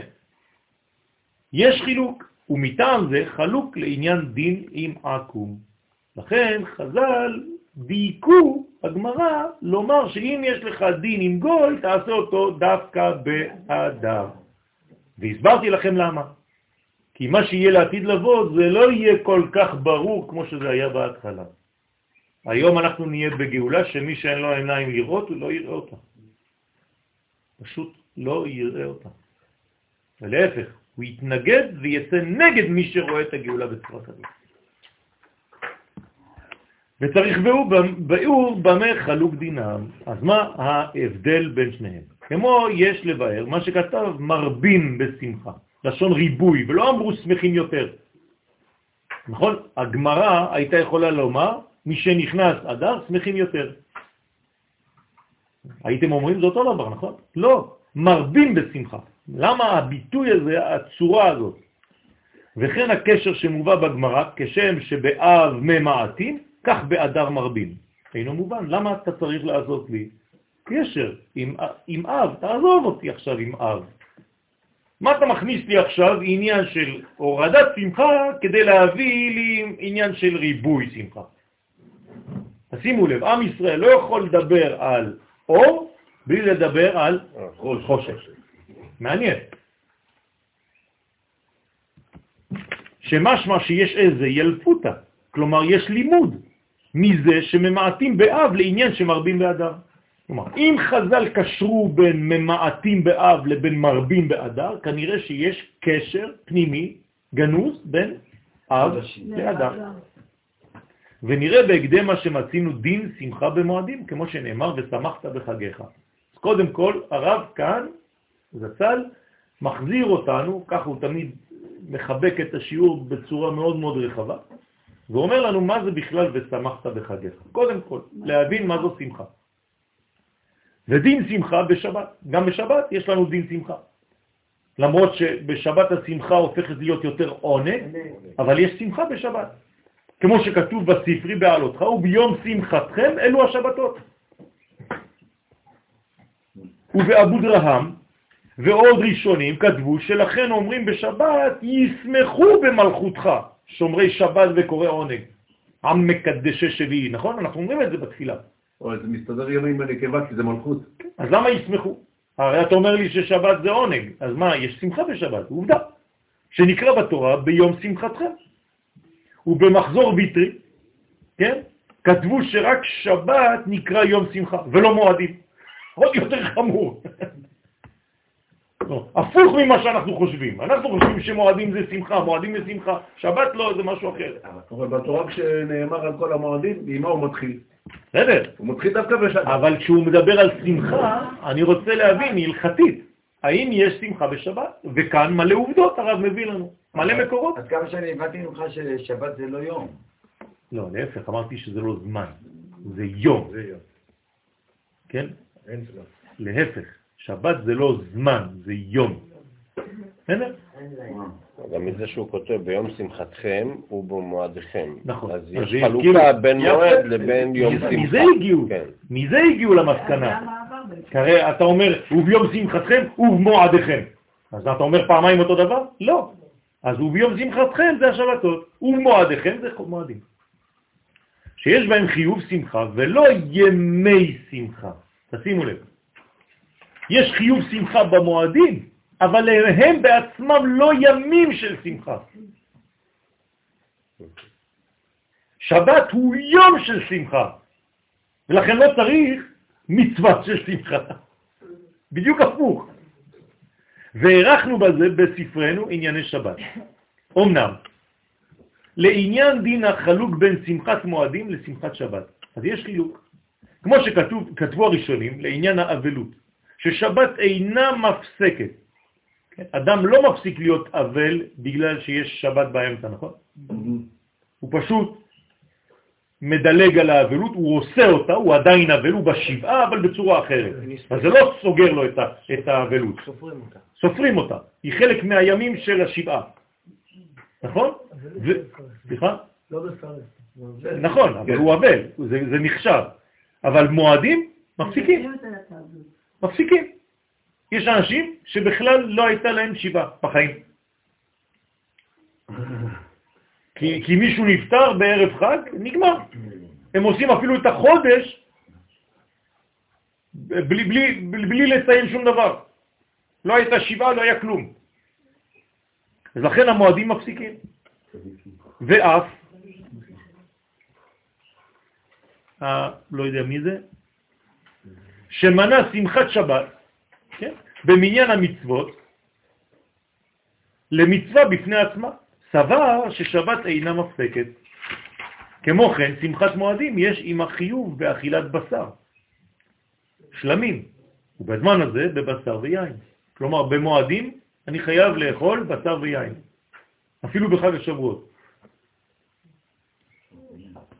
ואילו שמחת שבת לא מצינו חיוב של בשר ויין. כן, בעל הלכות גדולות, נכון. וחיובם אינו אלא ממה שנאמר וקראת לשבת עונג. אז אם זה כואב לך בבטן לאכול בשר, אל תאכל בשר בשבת. כי אתה צריך להיות בתענוג, אתה לא צריך להיות בכוח. אבל בחגים אומרים לך, אתה חייב לאכול בשר. מעניין.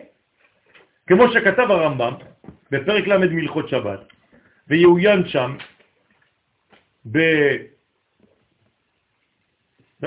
יש לו הרבה... ספר חדשה, ספר קטן דחולין. אוקיי, בחולין, שכתב לשיטת האומרים בשבת וישמחו בך ישראל, שחלוק בין שמחת המועדים שהיא בבשר ויין, ואילו שמחת שבת היא שמחה רוחנית, ולכן אומרים ישמחו בך. זאת אומרת, איפה אנחנו בעצם סומכים? במי אנחנו סומכים בשבת? בך. ואיך דרשו חז"ל, מה זה בך? בכף. ומה זה כף? כתר. כלומר, אנחנו שמחים בכתר, שמחים במדרגה עליונה מאוד. זה משהו שהוא... למעלה מההשגה שלנו בכלל. בדיוק. בסדר? ויש להבין כוונתו בשמחה רוחנית דווקא בשבת, ולמה אין שמחה זו במועדים, ובפרט בחג השבועות, יום מתן תורה, ובחירת ישראל לעם הנבחר, וכן שמיני עצרת שנאמר בו, בוא ונשמח אני ואתה. וזה דוחק, לומר, זה דוחק, כן? לומר שבמועדים, חוץ משמחה בבשר ויין, יש גם שמחה רוחנית, ובשבת אין אלא שמחה רוחנית.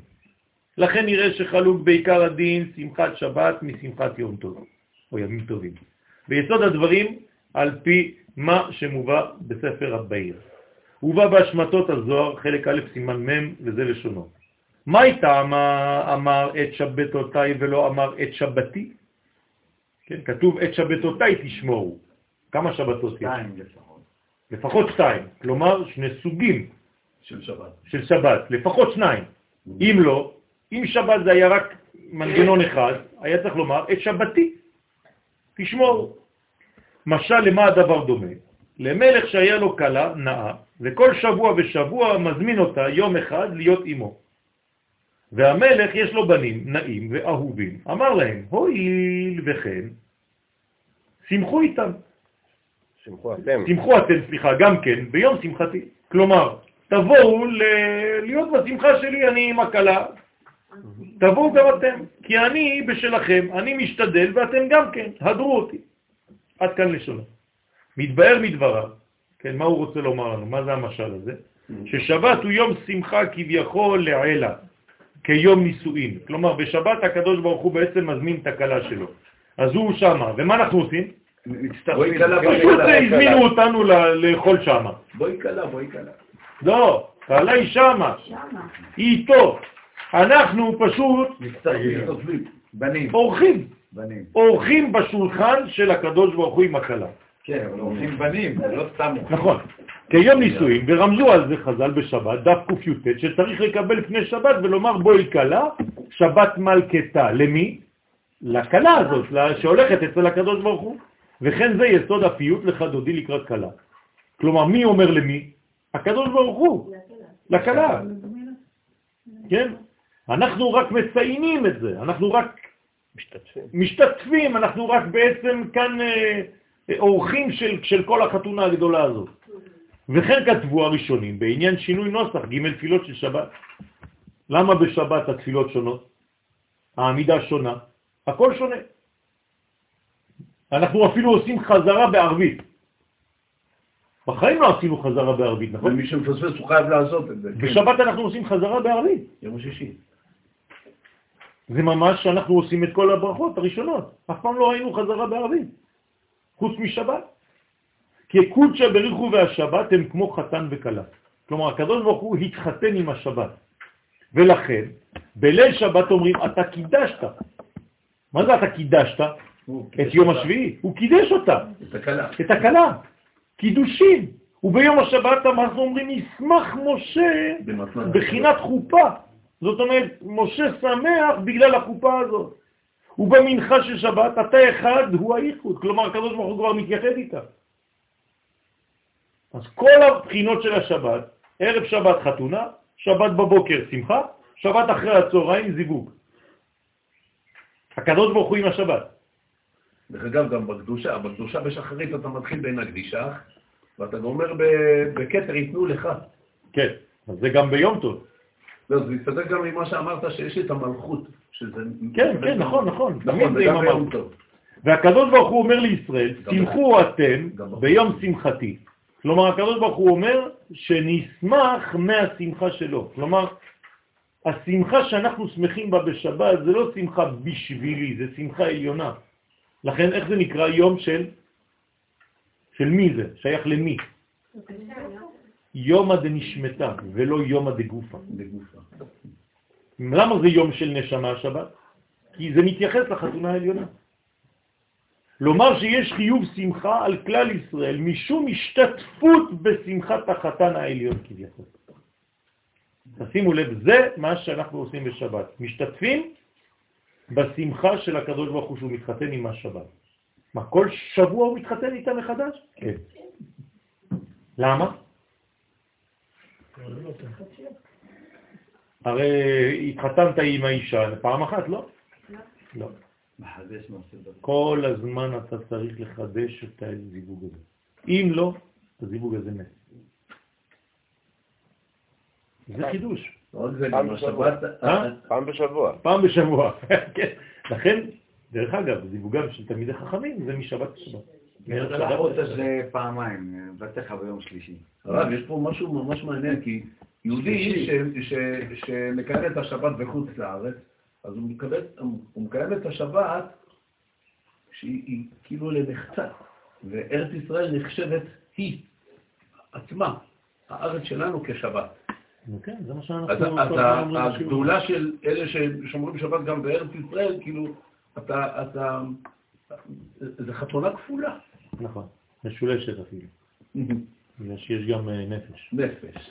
והסיום, כן, כי אני בשלכם משתדל, ואתם גם כן הדרו אותי. הכוונה היא על שמחת המועדים, ששורש שמחה זו היא שמחת כלל ישראל בפסח, מנס יציאת מצרים, וקריאת ים סוף, ושבועות מזה שנעשו עם הנבחר על ידי שעבוד מצרים וקיבלו תורה, ובסוכות מזכר לבסוכות הושבתי את בני ישראל כשיצאו ממצרים, והקדוש ברוך הוא כביכול משתתף בשמחת כנסת ישראל. לכן, מה קורה בעצם? זה, אני עכשיו אה, עושה את זה, עובר על זה יותר מהר. מה קורה במועדים? פסח שבוע סוכות? זה הרגלים שמשתתפים יחד עם הילדים? לא. לא הבנתי. הקדוש ברוך הוא בא להשתתף איתנו. איתנו. כלומר, בשבת אנחנו הולכים להשתתף בחתונה שלו. בפסח, שבועות וסוכות זה כאילו החתונה שלנו, זה שמחה שלנו, והוא מוזמן. הבנתם?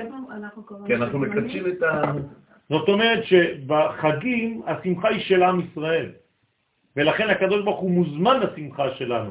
אז כפי שהוא בא לשמח אותנו בשמחה שלנו, מה אנחנו מחזירים לו בשמחות? כל שבת. עכשיו, מאיפה נובעת השמחה שלנו במועדים? השבת. מהשבת. זאת אומרת, מי קדם למי, החתונה שלו עם השבת או השמחה שלנו? אמרתי שהם ילדים. השמחה שלו, השבת. בבית גנזיים. נכון.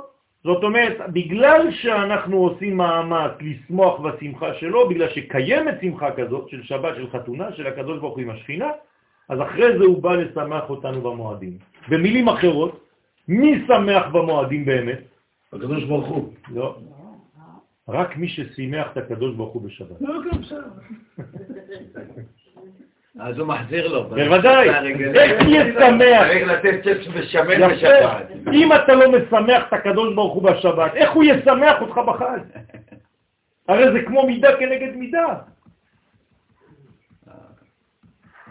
כן, אפילו בחתונות עכשיו מסתכלים, כן, כמה נתן זה. כן. נכון? כמה הוא נתן, אני אחזיר לו בול. יש לך. רשימה של כל אחד מה הוא נתן. זה נתן 100 שקל, אני נותן לו 100 שקל. זה נתן אלף? אה, אני לא יכול, בושה. נכון? אז אני לא בא. אז אני לא בא. ולכן, כן. לכן עדיף לא לתת לו לקבל. ולכן גם למעלה הוא זמן של שמחה. זאת אומרת שהקדוש ברוך הוא שמח בשמחה שלנו במועדים, ואנחנו שמחים בשמחה שלו בשבת. לכן ישמחו במלכותך, שומרי שבת וקורא עונג. מה זה ישמחו במלכותך? אנחנו שמחים במלכות שהוא מתחתן איתה, בשבת. כשאתם בשבת, כל יום השבת, בערב שבת, בקידוש, היום בלילה, אתם צריכים להיות שמחים שבאותו רגע הקדוש ברוך הוא מתחתן עכשיו. זה אותו המחשבה של השבת. שאנחנו בחתונה שלו. שאנחנו בחתונה שלו. הוא הזמין אותנו. כן, אנחנו כאילו אורחים בתוך החתונה, אתם יודעים מה זה? לשבת בשולחן של המלך? ואיזה בלאגן אנחנו עושים שם. צריך להיזהר מאוד, צריך להיזהר מאוד. כלומר, בשבת אני אצלו. לכן זה נקרא עולם האצילות. אסור לי לצאת. זה, זה נקרא לא לחלל את השבת. כי אם לא, לא הבנת כלום. עכשיו, אני הולך להגזים עוד יותר בכוונה, כדי ללחוץ על הכפתורים הכואבים. אבל אין מה לעשות, ככה אנחנו לומדים. נכון. כלומר, אם חד ושלום אני מחלל את השבת, מה זה אומר? שאמרתי לקדוש ברוך הוא תודה רבה על השמחה שלך, אבל יש לי משהו אחר יותר חשוב לעשות. לא, באמצע החופה אני ויוצא. בורח. יש לי פלאפון, כן? כמה אנשים מתעסקים בפלאפון בזמן באמצע החופה? החופה. לא אכפת להם מה שקורה שם, הם כולם, כן? טוב, תשמע, מחר אה, זה... אה, והוא שם עושה שבע ברכות. זה חתונה? בשביל מה אתם הולכים לחתונה, רבותיי? מה זה, עוד ערב למסעדה? החופה זה דבר חשוב מאוד, צריך לשתוק ולהבין ולראות ולענות אמן על כל ברכה וברכה ולהשתתף ולתת כוח לחתן ולכלה. ואף שגם חג השבועות נקרא יום חתונתו, כמו שבת, וכן שמיני עצרת, אין זה דומה לבחינת של שבת, שזה שמחת הקדוש ברוך הוא מצד עצמו, אחר ששבת מכל אשר ברא לעשות, כמו שנאמר, ישמח השם במעשיו. אז לכן, גם אם אנחנו אומרים ומשווים את החגים לכל מיני מדרגות שבשבת, זה לא אותה מדרגה. שבת היא גאולה. שבת זה היסוד של הגאולה. כשהשבת מתגלה בעולמנו, זאת הגאולה. ושמחה זו הייתה מיד בתחילת הבריאה, עוד טרם שנעשו ישראל לגוי. כלומר, מתי הקדוש ברוך הוא כבר התחתן עם השבת, עם המלכה? לפני שהעולם קיים. הרי הייתה שבת לפני שהעולם בכלל קיים. אני רוצה לשאול שאם הייתה שבת לפני זה. והיה כמו לתהליך הזה של, אתה אומר, של קידושי, שמחה כן, וזיווג, כן. היה. ואז שישה ימים נוצרו. נכון. בדיוק. בדיוק, בדיוק. כלומר, היום הראשון וירא ויהי בוקר יום אחד, זה תינוק ראשון. הייתה חתונה כבר לפני. ואילו שבועות נקרא יום חתונתו מצד ישראל, שהקדוש ברוך הוא קרב אותם מצד טובו וחסדו להיטיב להם, והרגישו קרבתו כיום חתונתו, כיום שמחת ליבו. והשמחה בימים אלו למעלה, כן, היא איפה משום שמחת הקדוש ברוך הוא עם שמחת ישראל והדברים עתיקים. זאת אומרת, זה רק חזרה על כל העניין הזה. עכשיו, אני התרחקתי פה לכאורה מפורים. לא, לא התרחקנו מפורים. כי מי שלא מבין את כל היסודות האלה, הרב לא סתם הולך. לא יבין את השמחה האמיתית של מי שנכנס אדר מרבין בשמחה. מטעם זה חלוק לעניין מהות השמחה, כמו שכתוב בתורת חיים. שמחת שבת שעיקר היא השמחה לעילה. כלומר, בשבת השמחה היא למעלה, היא בעולמות העליונים, ואנו שמחים עם שמחה זו. היא שמחה רוחנית, כמו שבשורשה לעילה, בהכרח היא שמחה רוחנית, ולכן אין בזה דין של שמחה של בשר ושל יין. וכן אין מפסיקה באבלות. כלומר, זו שמחה שלא שייכת לעולם הזה בכלל. זו שמחה עליונה שאתה משתתף בה, אם אתה עולה וחי את השבת לפי הגובה האמיתי. אבל במועדים, ששורש השמחה הוא שמחה של כלל ישראל למטה, שמלובשים בגוף חומרי, ויצאו ממצרים, גם משעבוד הגופים, אז השמחה היא של מצווה, אז היא גם כן מבחינה של אכילת בשר ושתיית יין. אז במועדים כן תאכל בשר וכן תשתה יין. בשבת זה מדרגה אחרת. והתבהר בזה מה שמצינו מוסף של מועדים, יותר גדול ממוסף של שבת, שאינו אלא שני כבשים. כלומר, במועדים יש הרבה יותר משני כבשים. למה? כי זה שמחה שלנו. בשמחה שלנו, אז אני אוכל יותר, אני מוסיף יותר, אני כמו, זה, זה העולם שלי, זה גוף, נוקבי. זה נוקבי. הריבוי. והוא משום שבמועדים הקדוש ברוך הוא כביכול שמח עם שמחת ישראל, כמו שמחתם היא באכילת בשר ויין, אז כך כביכול שמחתו על ידי אכילת מזבח בקורבנות מוסף. כלומר, הקדוש ברוך הוא, מה אנחנו נותנים לו? חלק מהסטייק. בקורבנות שאנחנו מביאים במוסף, אנחנו אומרים, בוא בוא בוא בוא כן, תאכל בוא, איתנו, אתה אורח, אתה אורח אצלנו. במועדים הוא אורח אצלנו. מה שאין כן בשבת, אנחנו אורחים אצלו. שזו שמחה רוחנית, אז אין ריבוי של מוסף, אלא משום שכל מעשה שבת כפולים כמבואר בחז"ל. למה יש ריבוי שלא עליונה. אוכל בשבת? אה? כי אנחנו אוכלים אצלו. אז אנחנו... אתה לא מבשל. בשבת? לא. למה? הוא לא, זה מחוץ ל... אתה מוזמן. כי אתה אה, מוזמן, אתה מוזמן. אז אומנם השתתפת בעשייה, אבל זה בשביל החתונה הגדולה, אתה מוזמן שם. לכן שבת נקראת קודש, לא קדוש, קודש. מה זה קודש? מה ההבדל בין קדוש לקודש? יסוד, מקור, ולא חלות. קדוש זה מה שהקודש חל עליו, אבל קודש זה היסוד בעצמו. אז השבת נקראת שבת קודש. זאת אומרת קודשא בריחו ממש. וכל מעשה קדוש, כן? גם ענייני החומר, משום שאנו מתעלים לשמוח שמחה רוחנית עם השמחה לעילה. אז אין עניינים של מטה בשבת, הכל למעלה. ובהכרח, כן, לחול עלינו קדושה עליונה, והיא הנשמה היתרה. אז מה זה הנשמה היתרה שאנחנו מקבלים בשבת? זה בעצם המתנה להיות שותפים לארוחה הזאת של למעלה. אז מי ששותף לארוחה של מעלה, הוא מקבל נשמה יתרה בשבת. כלומר, זה כאילו הכרטיס ביקור שכדי להיכנס לשם. אתה לא יכול להיכנס לשם אם אין לך את הנשמה היתרה הזאת, אתה מוזמן בשבת. לא, נראה. הכנה נראה לי אחרי שנכנסתי ועמדתי בכל התנאים, אז אני מקבל את זה נכון. כהמשך. נכון, שזה גוי ששבת חייב מיטה, כי הוא נכנס בלי כרטיס. נכון. כן. מיטה, לא חותכים לו מה? מיטה. כל שבת היא אדר בקטנה. נכון, יפה, שהבאת את זה לשם. זאת אומרת שבשבת אנחנו בעצם בסגנון של אדר. של אדר, כי אנחנו מוזמנים, כי אנחנו למעלה. נכון. ובהכרח לחול עלינו קדושה עליונה, והיא הנשמה יתרה שניתנה בשבת, שעל ידי כך מתגבר כוח הרוחני שבאדם על הכוח החומרי.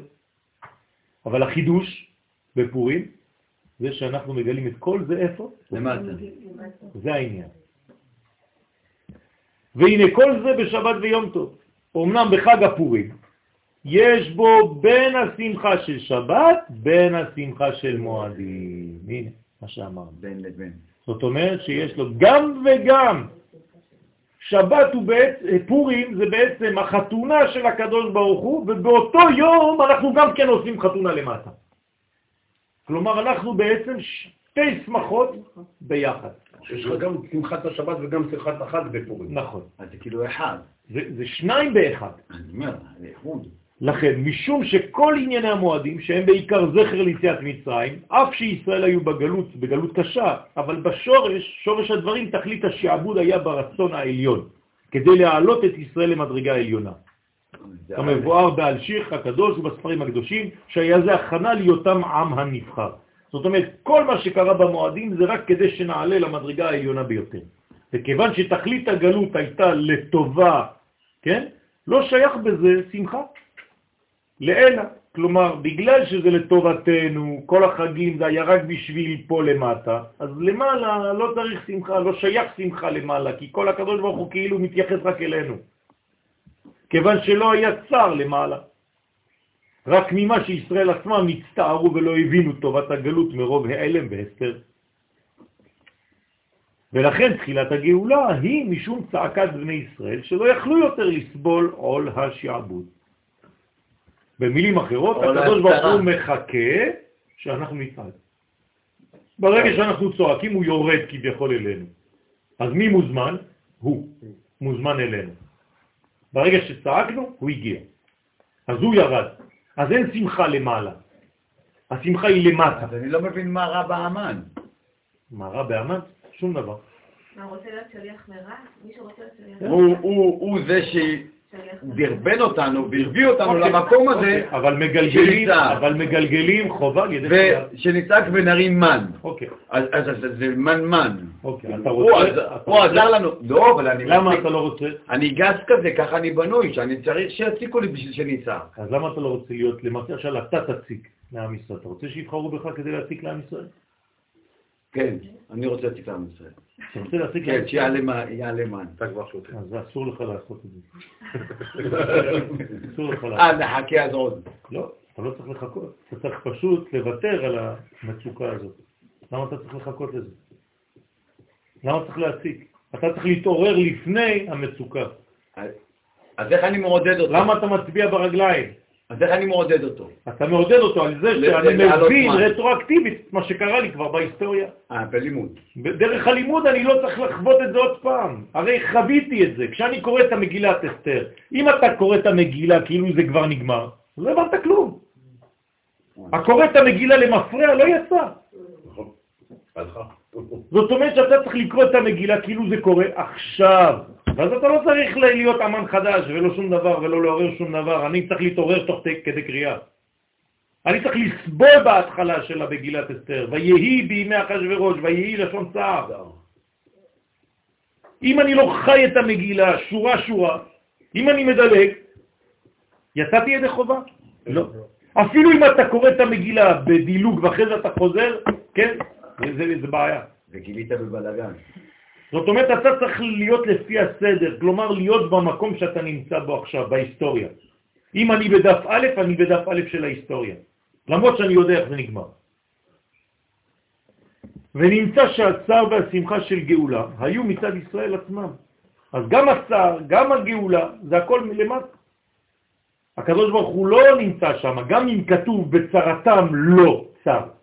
אבל העיקר כאן זה, השמחה כאן, הצער כאן, לכן הוא בא אלינו.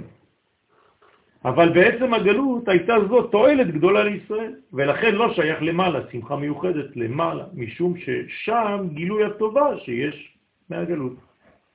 זאת אומרת, הקדוש ברוך הוא יודע שגם בגלות יוצא טוב, מהגלות יוצא טוב, אבל זה הוא. אני פה, כשאני בגלות, אני לא יודע את כל הדברים האלה. קשה לי. אני צריך ללמוד את זה. אבל כל העניין פה זה לא אם אני יודע או לא יודע, זה שהכל מתחולל כאן בעולם שלי. לכן רק שמחה של אני ושלכם, מהדר, מהדר, מהדר יש, כן, מהדר יש כביכול לאלה. זאת אומרת, זאת, כשהקדוש ברוך הוא משתתף בשמחה שלנו, כן, אני בשלכם, זה. אז זה בעצם מה שקורה פה. ואם זה הפוך, אז אנחנו בעצם הולכים לשמוח בשמחתו שלו, בחתונה שלו, כמו שזה בשבת. והנה, זה רק לגבי מועדים, שכולם זכר ליציאת מצרים, אבל חלוק מהם חג הפורים. מעניין, בחג הפורים, אתה לא אומר איזה קידוש או זכר ליציאת מצרים, אתה לא אומר כלום. למה? מה, כן. פורים לא זכר ליציאת מצרים? כי אתה נמצא כבר בשורש. אז מה? לא. זאת אומרת שיש בפורים משהו שאין. תשימו לב, אין לנו בפורים זכר ליציאת מצרים. מעניין. שגזירת המן, אמרו בחז"ל, במדרש רבה אסתר, שנחתם למעלה מה שנחתם למטה. זאת אומרת שיש למעלה ולמטה ש- השוואה. ממש, כלומר, מה שקורה למעלה קורה למטה, מה שקורה למטה קורה למעלה בפורים. אבל הוא אמר שמה שלמטה נחתם למעלה. כן. כאילו, הלמטה השפיע על החתימה נכון, למטה. נכון, או שנחתם כבר למעלה. ונמצא שהצער והגאולה הייתה בזה בין מצד ישראל, בין מצד הקדוש ברוך הוא. זאת אומרת, הקדוש ברוך הוא בסיפור של פורים סבל. כי נחתם למעלה. למעלה שמד. נכון. זאת אומרת שיש מנגנון כאן שהוא כולל, הוא הרבה יותר גדול, הרבה יותר רחב מכל המועדים. לכן פורים לא נקרא מועד. איך הוא נקרא? ימי. לא, לא, לא. יום, לא ימי. חג אפילו. יום כמו שבת. ימי פורים, ימי הפורים, כמו שבת. יום שבת. הרי אנחנו אומרים חג פורים, חג פורים זה שטויות במיץ עגבניות. זה לא נכון, זה לא חג. זה לא חג. לכן, יש כאן מנגנון מאוד מיוחד. כמו שמבואר בפירוש הרוקח על מגן אברהם, שהשמחה של פורים היא בבית עולמות. כלומר, השמחה של פורים היא גם בעולם הזה וגם בעולם הבא. שלא רק משום מצטער בצרתם של ישראל, כמו שנאמר, עמו אנוכי בצרה, ושמח בגאולתם, כן? היה אז, אלא שהיה לו צר כביכול מעצם הגזרה, שהרי כלל ישראל נקראים בנים. וכמו שאמרו בגמרא, רש ברכות, מה לא לאב שהגלה את בניו, שזה צער עצמי, כן? בפרט שכל הגזרה הייתה משום חטא השתחוו לצלם ונהנו מסעודת אחשורוש. כלומר, למה זה הסיפור הזה? על מה הקדוש ברוך הוא כואב כל כך? מה זה אומר? יש ניתוק. יפה מאוד, שלא היו בארץ ישראל, זה הצער של הקדוש ברוך הוא. לא הם מסודרים שם. לא מסודר, גם אם הם היו מסודרים, הם חשבו שהם מסודרים, והשתייה כדת, אין אונס. למה אם יש שבויה, אסתר? בסופו של דבר היא לא יוצאת. יפה, זה מה שאני אומר. זה מה שאני אומר, לכן זה גם לא נגמר. זה רק סגנון. זה לא נגמר הסיפור הזה.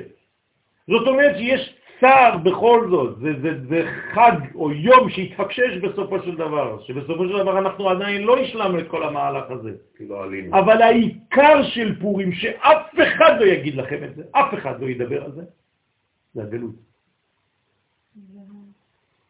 ת, תשאלו, על מה יספרו לכם על פורים? על כל מיני דברים חוץ מהיסוד האמיתי של הדבר הזה, של 70 שנה שהיו צריכים לבנות את בית המקדש. מי מדבר על זה? ונמצא שהיה אז, כן, שני ענייני שמחה בגאולת פורים, שמחה לעילה, כמו שבת, ושמחה לטאטה, כמו במועדים. כלומר, כשהדבר הזה הפך להיות מאבל ליום טוב, מששון לשמחה, כן? מאבל ליום טוב, אז איפה היה יום טוב? גם למעלה וגם למטה. הייתה שמחה כפולה. אבל אתה כאילו שזה חג שהוא לא היה אמור להיות, כי אם באמת היה לפי הסדר שהוא מגיע בסיום 70 שנה. נכון, לא נכון, נכון. נכון, לא נכון, מעצמנו. נכון. זאת אומרת שמה היה אמור להיות בעצם פורים? חג של מה? גאולה. נכון. חג הגאולה השלמה, גילוי הדעת העליון. עד דלא ידע. זה רדלה, זה כנסת ישראל, לא מתוך איסורים. לא היינו צריכים להגיע לזה בכלל. היינו צריכים לחזור, לבנות את בית המקדש, נגמר סיפור. תמיד אותו עניין. עכשיו אתם מבינים מה זה להשתחוות לצלם.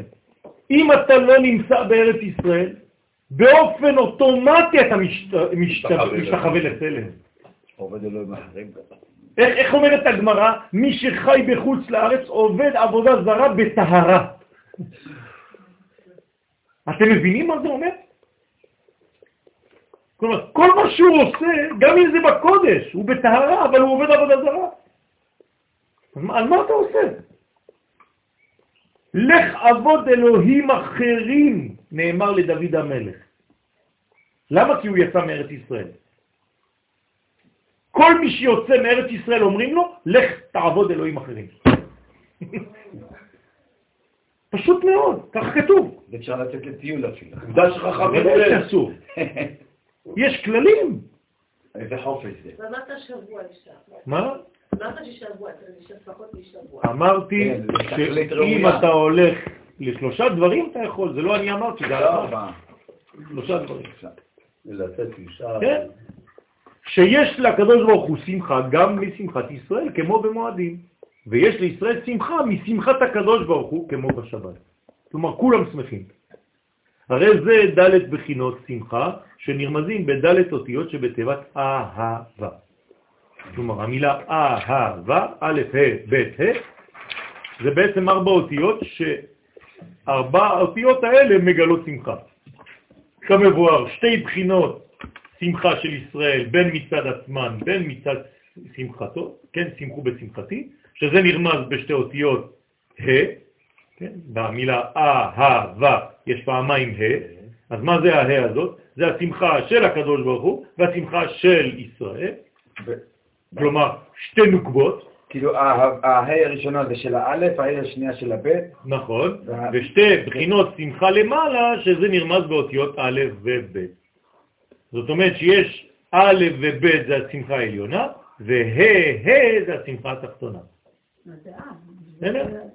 זה לאב. נכון?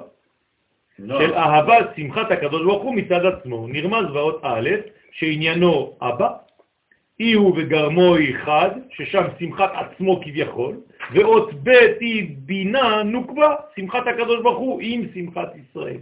אז במילה אהבה יש בעצם את שני הרבדים, את שני, שתי הקומות. שמחה עליונה, א', הקדוש ברוך הוא עם ב' הבינה, ושמחה תחתונה ה' ה', שזה המלכות, השכינה. ה' עליונה וה' תחתונה. לא בגימטר, זה 13, זה אחד. כן. ולכן אמרו על חודש זה, מרבין בשמחה, ולא נאמר שמחים הרבה, שאין הכוונה לומר הגדלת השמחה, אלא ריבוי סוגי השמחה. עכשיו הרב מחדש לנו, לא רק להרבות בשמחה או להוריד בשמחה, כלומר כמה סוגים של שמחה תוסיף. אומרת, להדליק אש בכל המקומות, כאילו, יש מלא סוגים של שמחה, תרבה. גם בעוד שבכל מועד יש רק שתי בחינות של שמחה. וכן בשבת יש רק שתי בחינות של שמחה. הרי בפורים ובחודש הזה יש ריבוי של ארבע מיני שמחה. מה מה זה אה, ריבוי? אוי, מה זה כל הסוגים האלה? אז אמרנו אותם. זה מה שאמרנו במילה אהבה. כן? זה ארבעה סוגים. ולכן פרש רש"י שנכלל כאן גם חודש ניסן, משום שעל ידי ריבוי השמחה בחודש אדר, יכולים גם להגדיל את השמחה של חג הפסח. אם אתה חי בעצם את חודש אדר בצורה נורמלית וטובה, ואתה מגלה ארבע בחינות של שמחה בפורים, גם פסח שלך יהיה שווה. משום שסמוכים זה לזה, כמו שכתוב, סמכינם גאולה לגאולה. לכן סומכים את האדר לניסן, ואנחנו עושים את הפורים באדר ב', דווקא שיהיה סמוך. כלומר, למה זה סמוך? לא רק סמוך בגלל שזה חודש חודש, בגלל שאם אתה יודע להשקיע בפורים, אתה תגלה את השמחה הזאת בפסח. אבל ברור שיש ריבוי שמחה באדר יותר מבניסן. תשימו לב. זה, זה, זה, זה, זה סימן, זה סממן לגאולה האחרונה. אנחנו צריכים לשמוח בפורים יותר מבאדר, מבניסן. ולכן לגבי דין עם עכו, חלוק, שרק בחודש אדר שבו יש ריבוי של ארבע בחינות שמחה, ברים מזליים של ישראל. מה שאין כן בחודש ניסן, שהוא ככל חודשי המועדים. ולפי זה גם מה שאמרו, מי שנכנס אב ממעטים בשמחה, הוא כמבואר שיש ארבע בחינות של צער. בסדר? אותו דבר מה שאמרנו. זאת אומרת שבאב יש צער גם בעליונים. על מה? על החורבן. אז א' וב' זה כאילו חוכמה ובינה לא מתייחדים, וחז ושלום שתי ההאים לא מתייחדות. כלומר, אין חיבור בין העולם הזה לעולם הבא. אבל חוכמה ובינה תמיד מתייחדים. תלוי. הם מתייחדים רק לעניין של חיות העולם, אבל לא להולדות נשמות חדשות. כן, אבל תמיד יש נושא. כן, אבל זה לא נקרא עניין של מה שאנחנו אין רוצים. ריבוי. ולכן העובדה, הלכה למעשה, חורבן. כאן למטה. מה זה חורבן של המקדש? קירות בין העולמות. כי החורבן, הנה, חורבן הבית גרם צער כביכול לעילה, כמו שכתוב, שיוצאת בת קול, אוי לי שחרבתי, שהחרבתי את ביתי, והגליתי את בניי. תשימו לב, בכל יום יוצאת בת קול. מה היא אומרת הבת קול הזאת? זה הקדוש ברוך הוא, כן? בת קול זה השכינה. מה היא אומרת? תגידו לי מה היא אומרת, הבת קול הזאת. ראיתם פעם הבת קול שהיא אומרת, היא מדברת על, על, על זה שלא יודע מה, ש, ש, שאנשים אה, לא, לא אכלו כשר? למה היא מדברת רק על דבר אחד, הבת קול? צער של- לא, לא. לא זה. יפה מאוד, על זה שעם ישראל לא נמצא בארצו. רק על זה היא צועקת. ריבונו של עולם, אתם לא שמים לב? כל פעם שכתוב בת קול יוצאת מהשמיים, היא תמיד צועקת על בנים שגלו משולחני. זאת אומרת שזה הדבר העיקרי. מה אני צריך ללמוד כל הזמן רק על דבר אחד? יש לי רק נושא אחד לפתח בחיים שלי, איך להחזיר את עם ישראל לארצו. כן, אבל הגלות היא מרדימה ממש. נכון, אבל אני, אני צריך לעורר את זה. אה. על זה בוכים בשמיים, שתבינו, יש בכי אחד בשמיים, על זה שעם ישראל לא חי בארצו. גם לא כאן נכון. זה משהו אחר, זה משהו אחר. קודם כל תביא אותו לפה. לא, לא חשוב. על זה נאמר, לא הלוואי והיו פה כולם, אפילו חוטאים, כן, שיתמו את ארצי, אבל שיהיו בנים. הרב קוק כותב את זה, הרב קוק כותב את זה באורות. שיהיו פה, גם אם הם מטמאים את הארצי, אבל שיהיו בארץ. הלכה מפורשת. לכן, שהחרבתי את ביתי והגליתי את בניי לבין האומות. וכן, ישראל מצטערים על העלם והסר של גילוי השכינה. כמו כן, ישראל מצטערים בצער השכינה, והקדוש ברוך הוא מצטער בצער ישראל. זאת אומרת שיש לנו בעצם צער כפול חס ושלום, העולמות. ושמחה מרובעת, כן, באדם. וזו, סליחה? אה, אולי הבחינות גם למה מצטערים בתשעה באב, שנזק הם ארבע סוגי. כן, זה בדיוק העניין. אה, זה זה בדיוק מה שהוא אמר. השיטה הזאת. הריבוי שאמרנו שמרבים בשמחה כמה חודשים, זה זה לא נכון, נכון? כאילו, לפי השיטה הזאת שיש ארבע סוגים של שמחה שקיימים באדר, כן. אז אין לאן להמשיך אחרי זה בניסן ובאייר ובסיוון. לא חשוב, זה. אנחנו רק פיתחנו את זה בגלל שלא כתוב מתי זה מסתיים. אבל הארבע בחינות האלה קיימות גם בחודשים בוודאי? בוודאי, כי זה שם הוויה. אז השם הוויה הזה הוא תמיד מופיע, הוא תמיד יגיע, תמיד הולך ומשתכלל. דרך אגב, זה קשור לארבע פרשיות שאנחנו קוראים לפני ניסן, לפני כניסה לפסח. שקלים, אה, כן?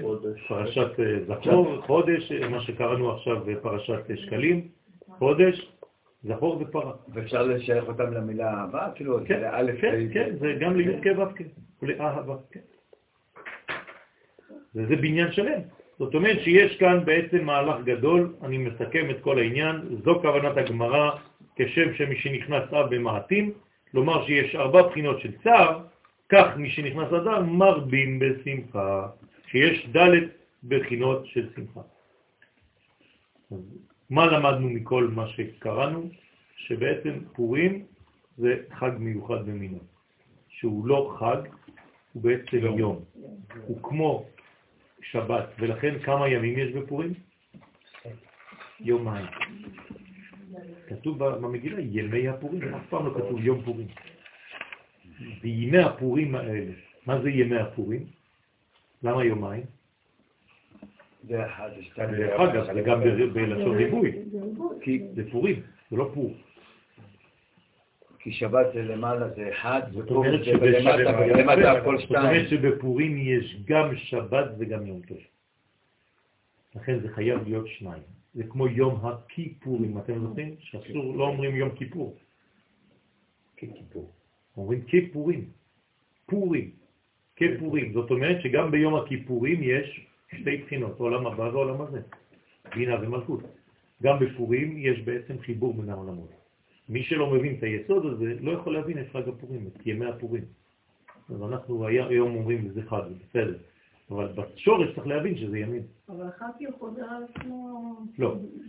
לא, הוא לא צריך לחזור על עצמו. הוא מדרגה אחרת, כי זה מדרגה שהיא למעלה מהזמן, אבל היא מתלבשת בזמן. זה למעלה שהיא לא שייכת לעולם שלנו בכלל. זה מדרגה של העתיד לבוא. מדרגה שהיא גנוזה. לכן שם הוויה גנוז. האמת שהזמן של הסעודה בפורים הוא אחרי תפילת מנחה. כלומר, זמן הסעודה ב- בשבת הוא לפני כן. אה, מחצית היום. ופה אתה משלב את זמן הסעודה גם לעתיד לבוא. כן, זאת אומרת ש- שבעצם זה- זה- זה עניין של המשכיות. כן. אנחנו ב- ב- בסעודת פורים נמשכת שמונה שעות בערך. זה- זה זה סעודת פורים. גם ביום שישי זה. מה? גם ביום שישי. לא, אנחנו אצלנו זה לא יום שישי. אצלכם בירושלמי זה יום שישי, זה קשה. נכון, זה קשה. זה לא פשוט בכלל לעשות. לעשות את הסעודה. נכון. אז אה, יש, יש, דרך אגב, זה קשור לזה בגלל שעוד פעם, זה גם חלק מהשיעור של ראש חודש, אבל לא חשוב, נאמר את זה. למה, למה קשרו את זה לזה? לפורים דמוקפים, של, של מימי יהושע בן נון. למה קשור את זה? מה זה קשר לפורים? איך? למה? יהושע בן נון הוא נכנס לארץ. אז מה? זו- מה זה אומר? אז ושם הם לא עשו את מה שהיה צריך. זאת אומרת שלמה מקשרים את זה ל- ל- ל- לעניין הזה? למה אני עושה פורים יומיים? כי אתה צריך לתקן את זה התיקון, זה התיקון לפגם. כלומר, מהו יסוד הפגם העיקרי? שוב פעם, ארץ ישראל, שלא מבינים את היסוד הזה. הכל הולך לאותו כיוון, רבותיי, מכל הכיוונים, זה פשוט פלא פלאות, אבל אנשים לא שמים לב לזה. יש לנו רק נושא אחד, כי לא מלמדים ככה. כי לא מלמדים, אבל הרמב"ם, הרי כולם לומדים רמב"ם, נכון? בהלכות משיח הוא אומר, הוא נותן רק מקור אחד, חזרה לארץ. חזרה לארץ ישראל, הוא לא מבין דברים אחרים בגאולה. אם יהיה נידחך בקצה השמיים, משם יקבצך ויביאך אל הארץ. זה מה שהרמב"ם מביא, זה הלכות משיח. פלא פלאות, אף אחד לא שם לב לזה. למה לא מעוררים את הדבר הזה? כן, בעזרת השם. כל שיעור צריך לעסוק לפחות בקטע ממנו בדבר הזה, אם לא בכל העניין הזה. כל שיעור, אי אפשר לדבר תורה בלי לדבר על שלושה, כן, עולם שנה ונפש, אי אפשר. ולא חשוב איפה, כל הזמן צריך להכניס את זה בצורה כזאת או אחרת. זה לוליין. אתה צריך כל הזמן לחזור לאותו עניין. מזוויות שונות, מאלף זוויות שונות. בסדר? אז יהי רצון שאנחנו נזכה בעזרת השם להבין את המרבין בשמחה, שיתקיים בנו בעז- בעזרת השם ארבע בחינות של אהבה, ארבע בחינות של שמחה, שבעזרת השם נהיה גם חוכמה ובינה א' וב' של, של אהבה, וגם ה' ה', שזה בעצם שתי אותיות של החיבה של הבינה והמלכות, שנחבר את כל המדרגות ונהיה באחדות. אמן. בעזרת השם נזכה לגאולה שלמה במהרה בימינו, בסגנון שהקדוש ברוך הוא בחר. אנחנו לא מבינים, מה שהוא קבע זה מה שיש. אז אם הוא החליט שזה יהיה בסגנון של כיסוי, כן, בסגנון של לבוש, אדר זה לשון אדרת, הכל מלובש, כן, כלומר צעיף, אז הכל צעיף, אנחנו לא רואים כלום, אבל צריך לראות. והלימודים האלה מאפשרים לנו לראות בעומק את מה שקורה, ולא רק להסתכל וכל הזמן לחכות לניסים גלויים שיפלו לנו מהשמיים כל מיני דברים. בסדר? הגאולה באה מפה, הגאולה באה מן הארץ, היא באה מלמטה, ולכן יש רמז ברעשן. הרעשן, תופסים אותו מלמטה ומזיזים את העולמות העליונים. בסדר? זה הסימן של הרעשן. זה בדיוק כמו שקורה היום. אז בעזרת השם אנחנו צריכים לתפוס את הרעשן הזה, לעשות רעש מלמטה ולסובב, כן, כדי לעשות רעש למטה. וזה ה- כמו שאתה אומר שהגאולה באה מלמטה, זה נכון, כמו המן, נכון, זה נכון, עליית מן של. נכון. ברכה והצלחה, ובעזרת השם, שבוע הבא יש לנו עוד שיעור, אנחנו עוד פעם נלמד על פורים, בסגנון יותר של פורים, פה דיברנו על החודש. תודה רבה.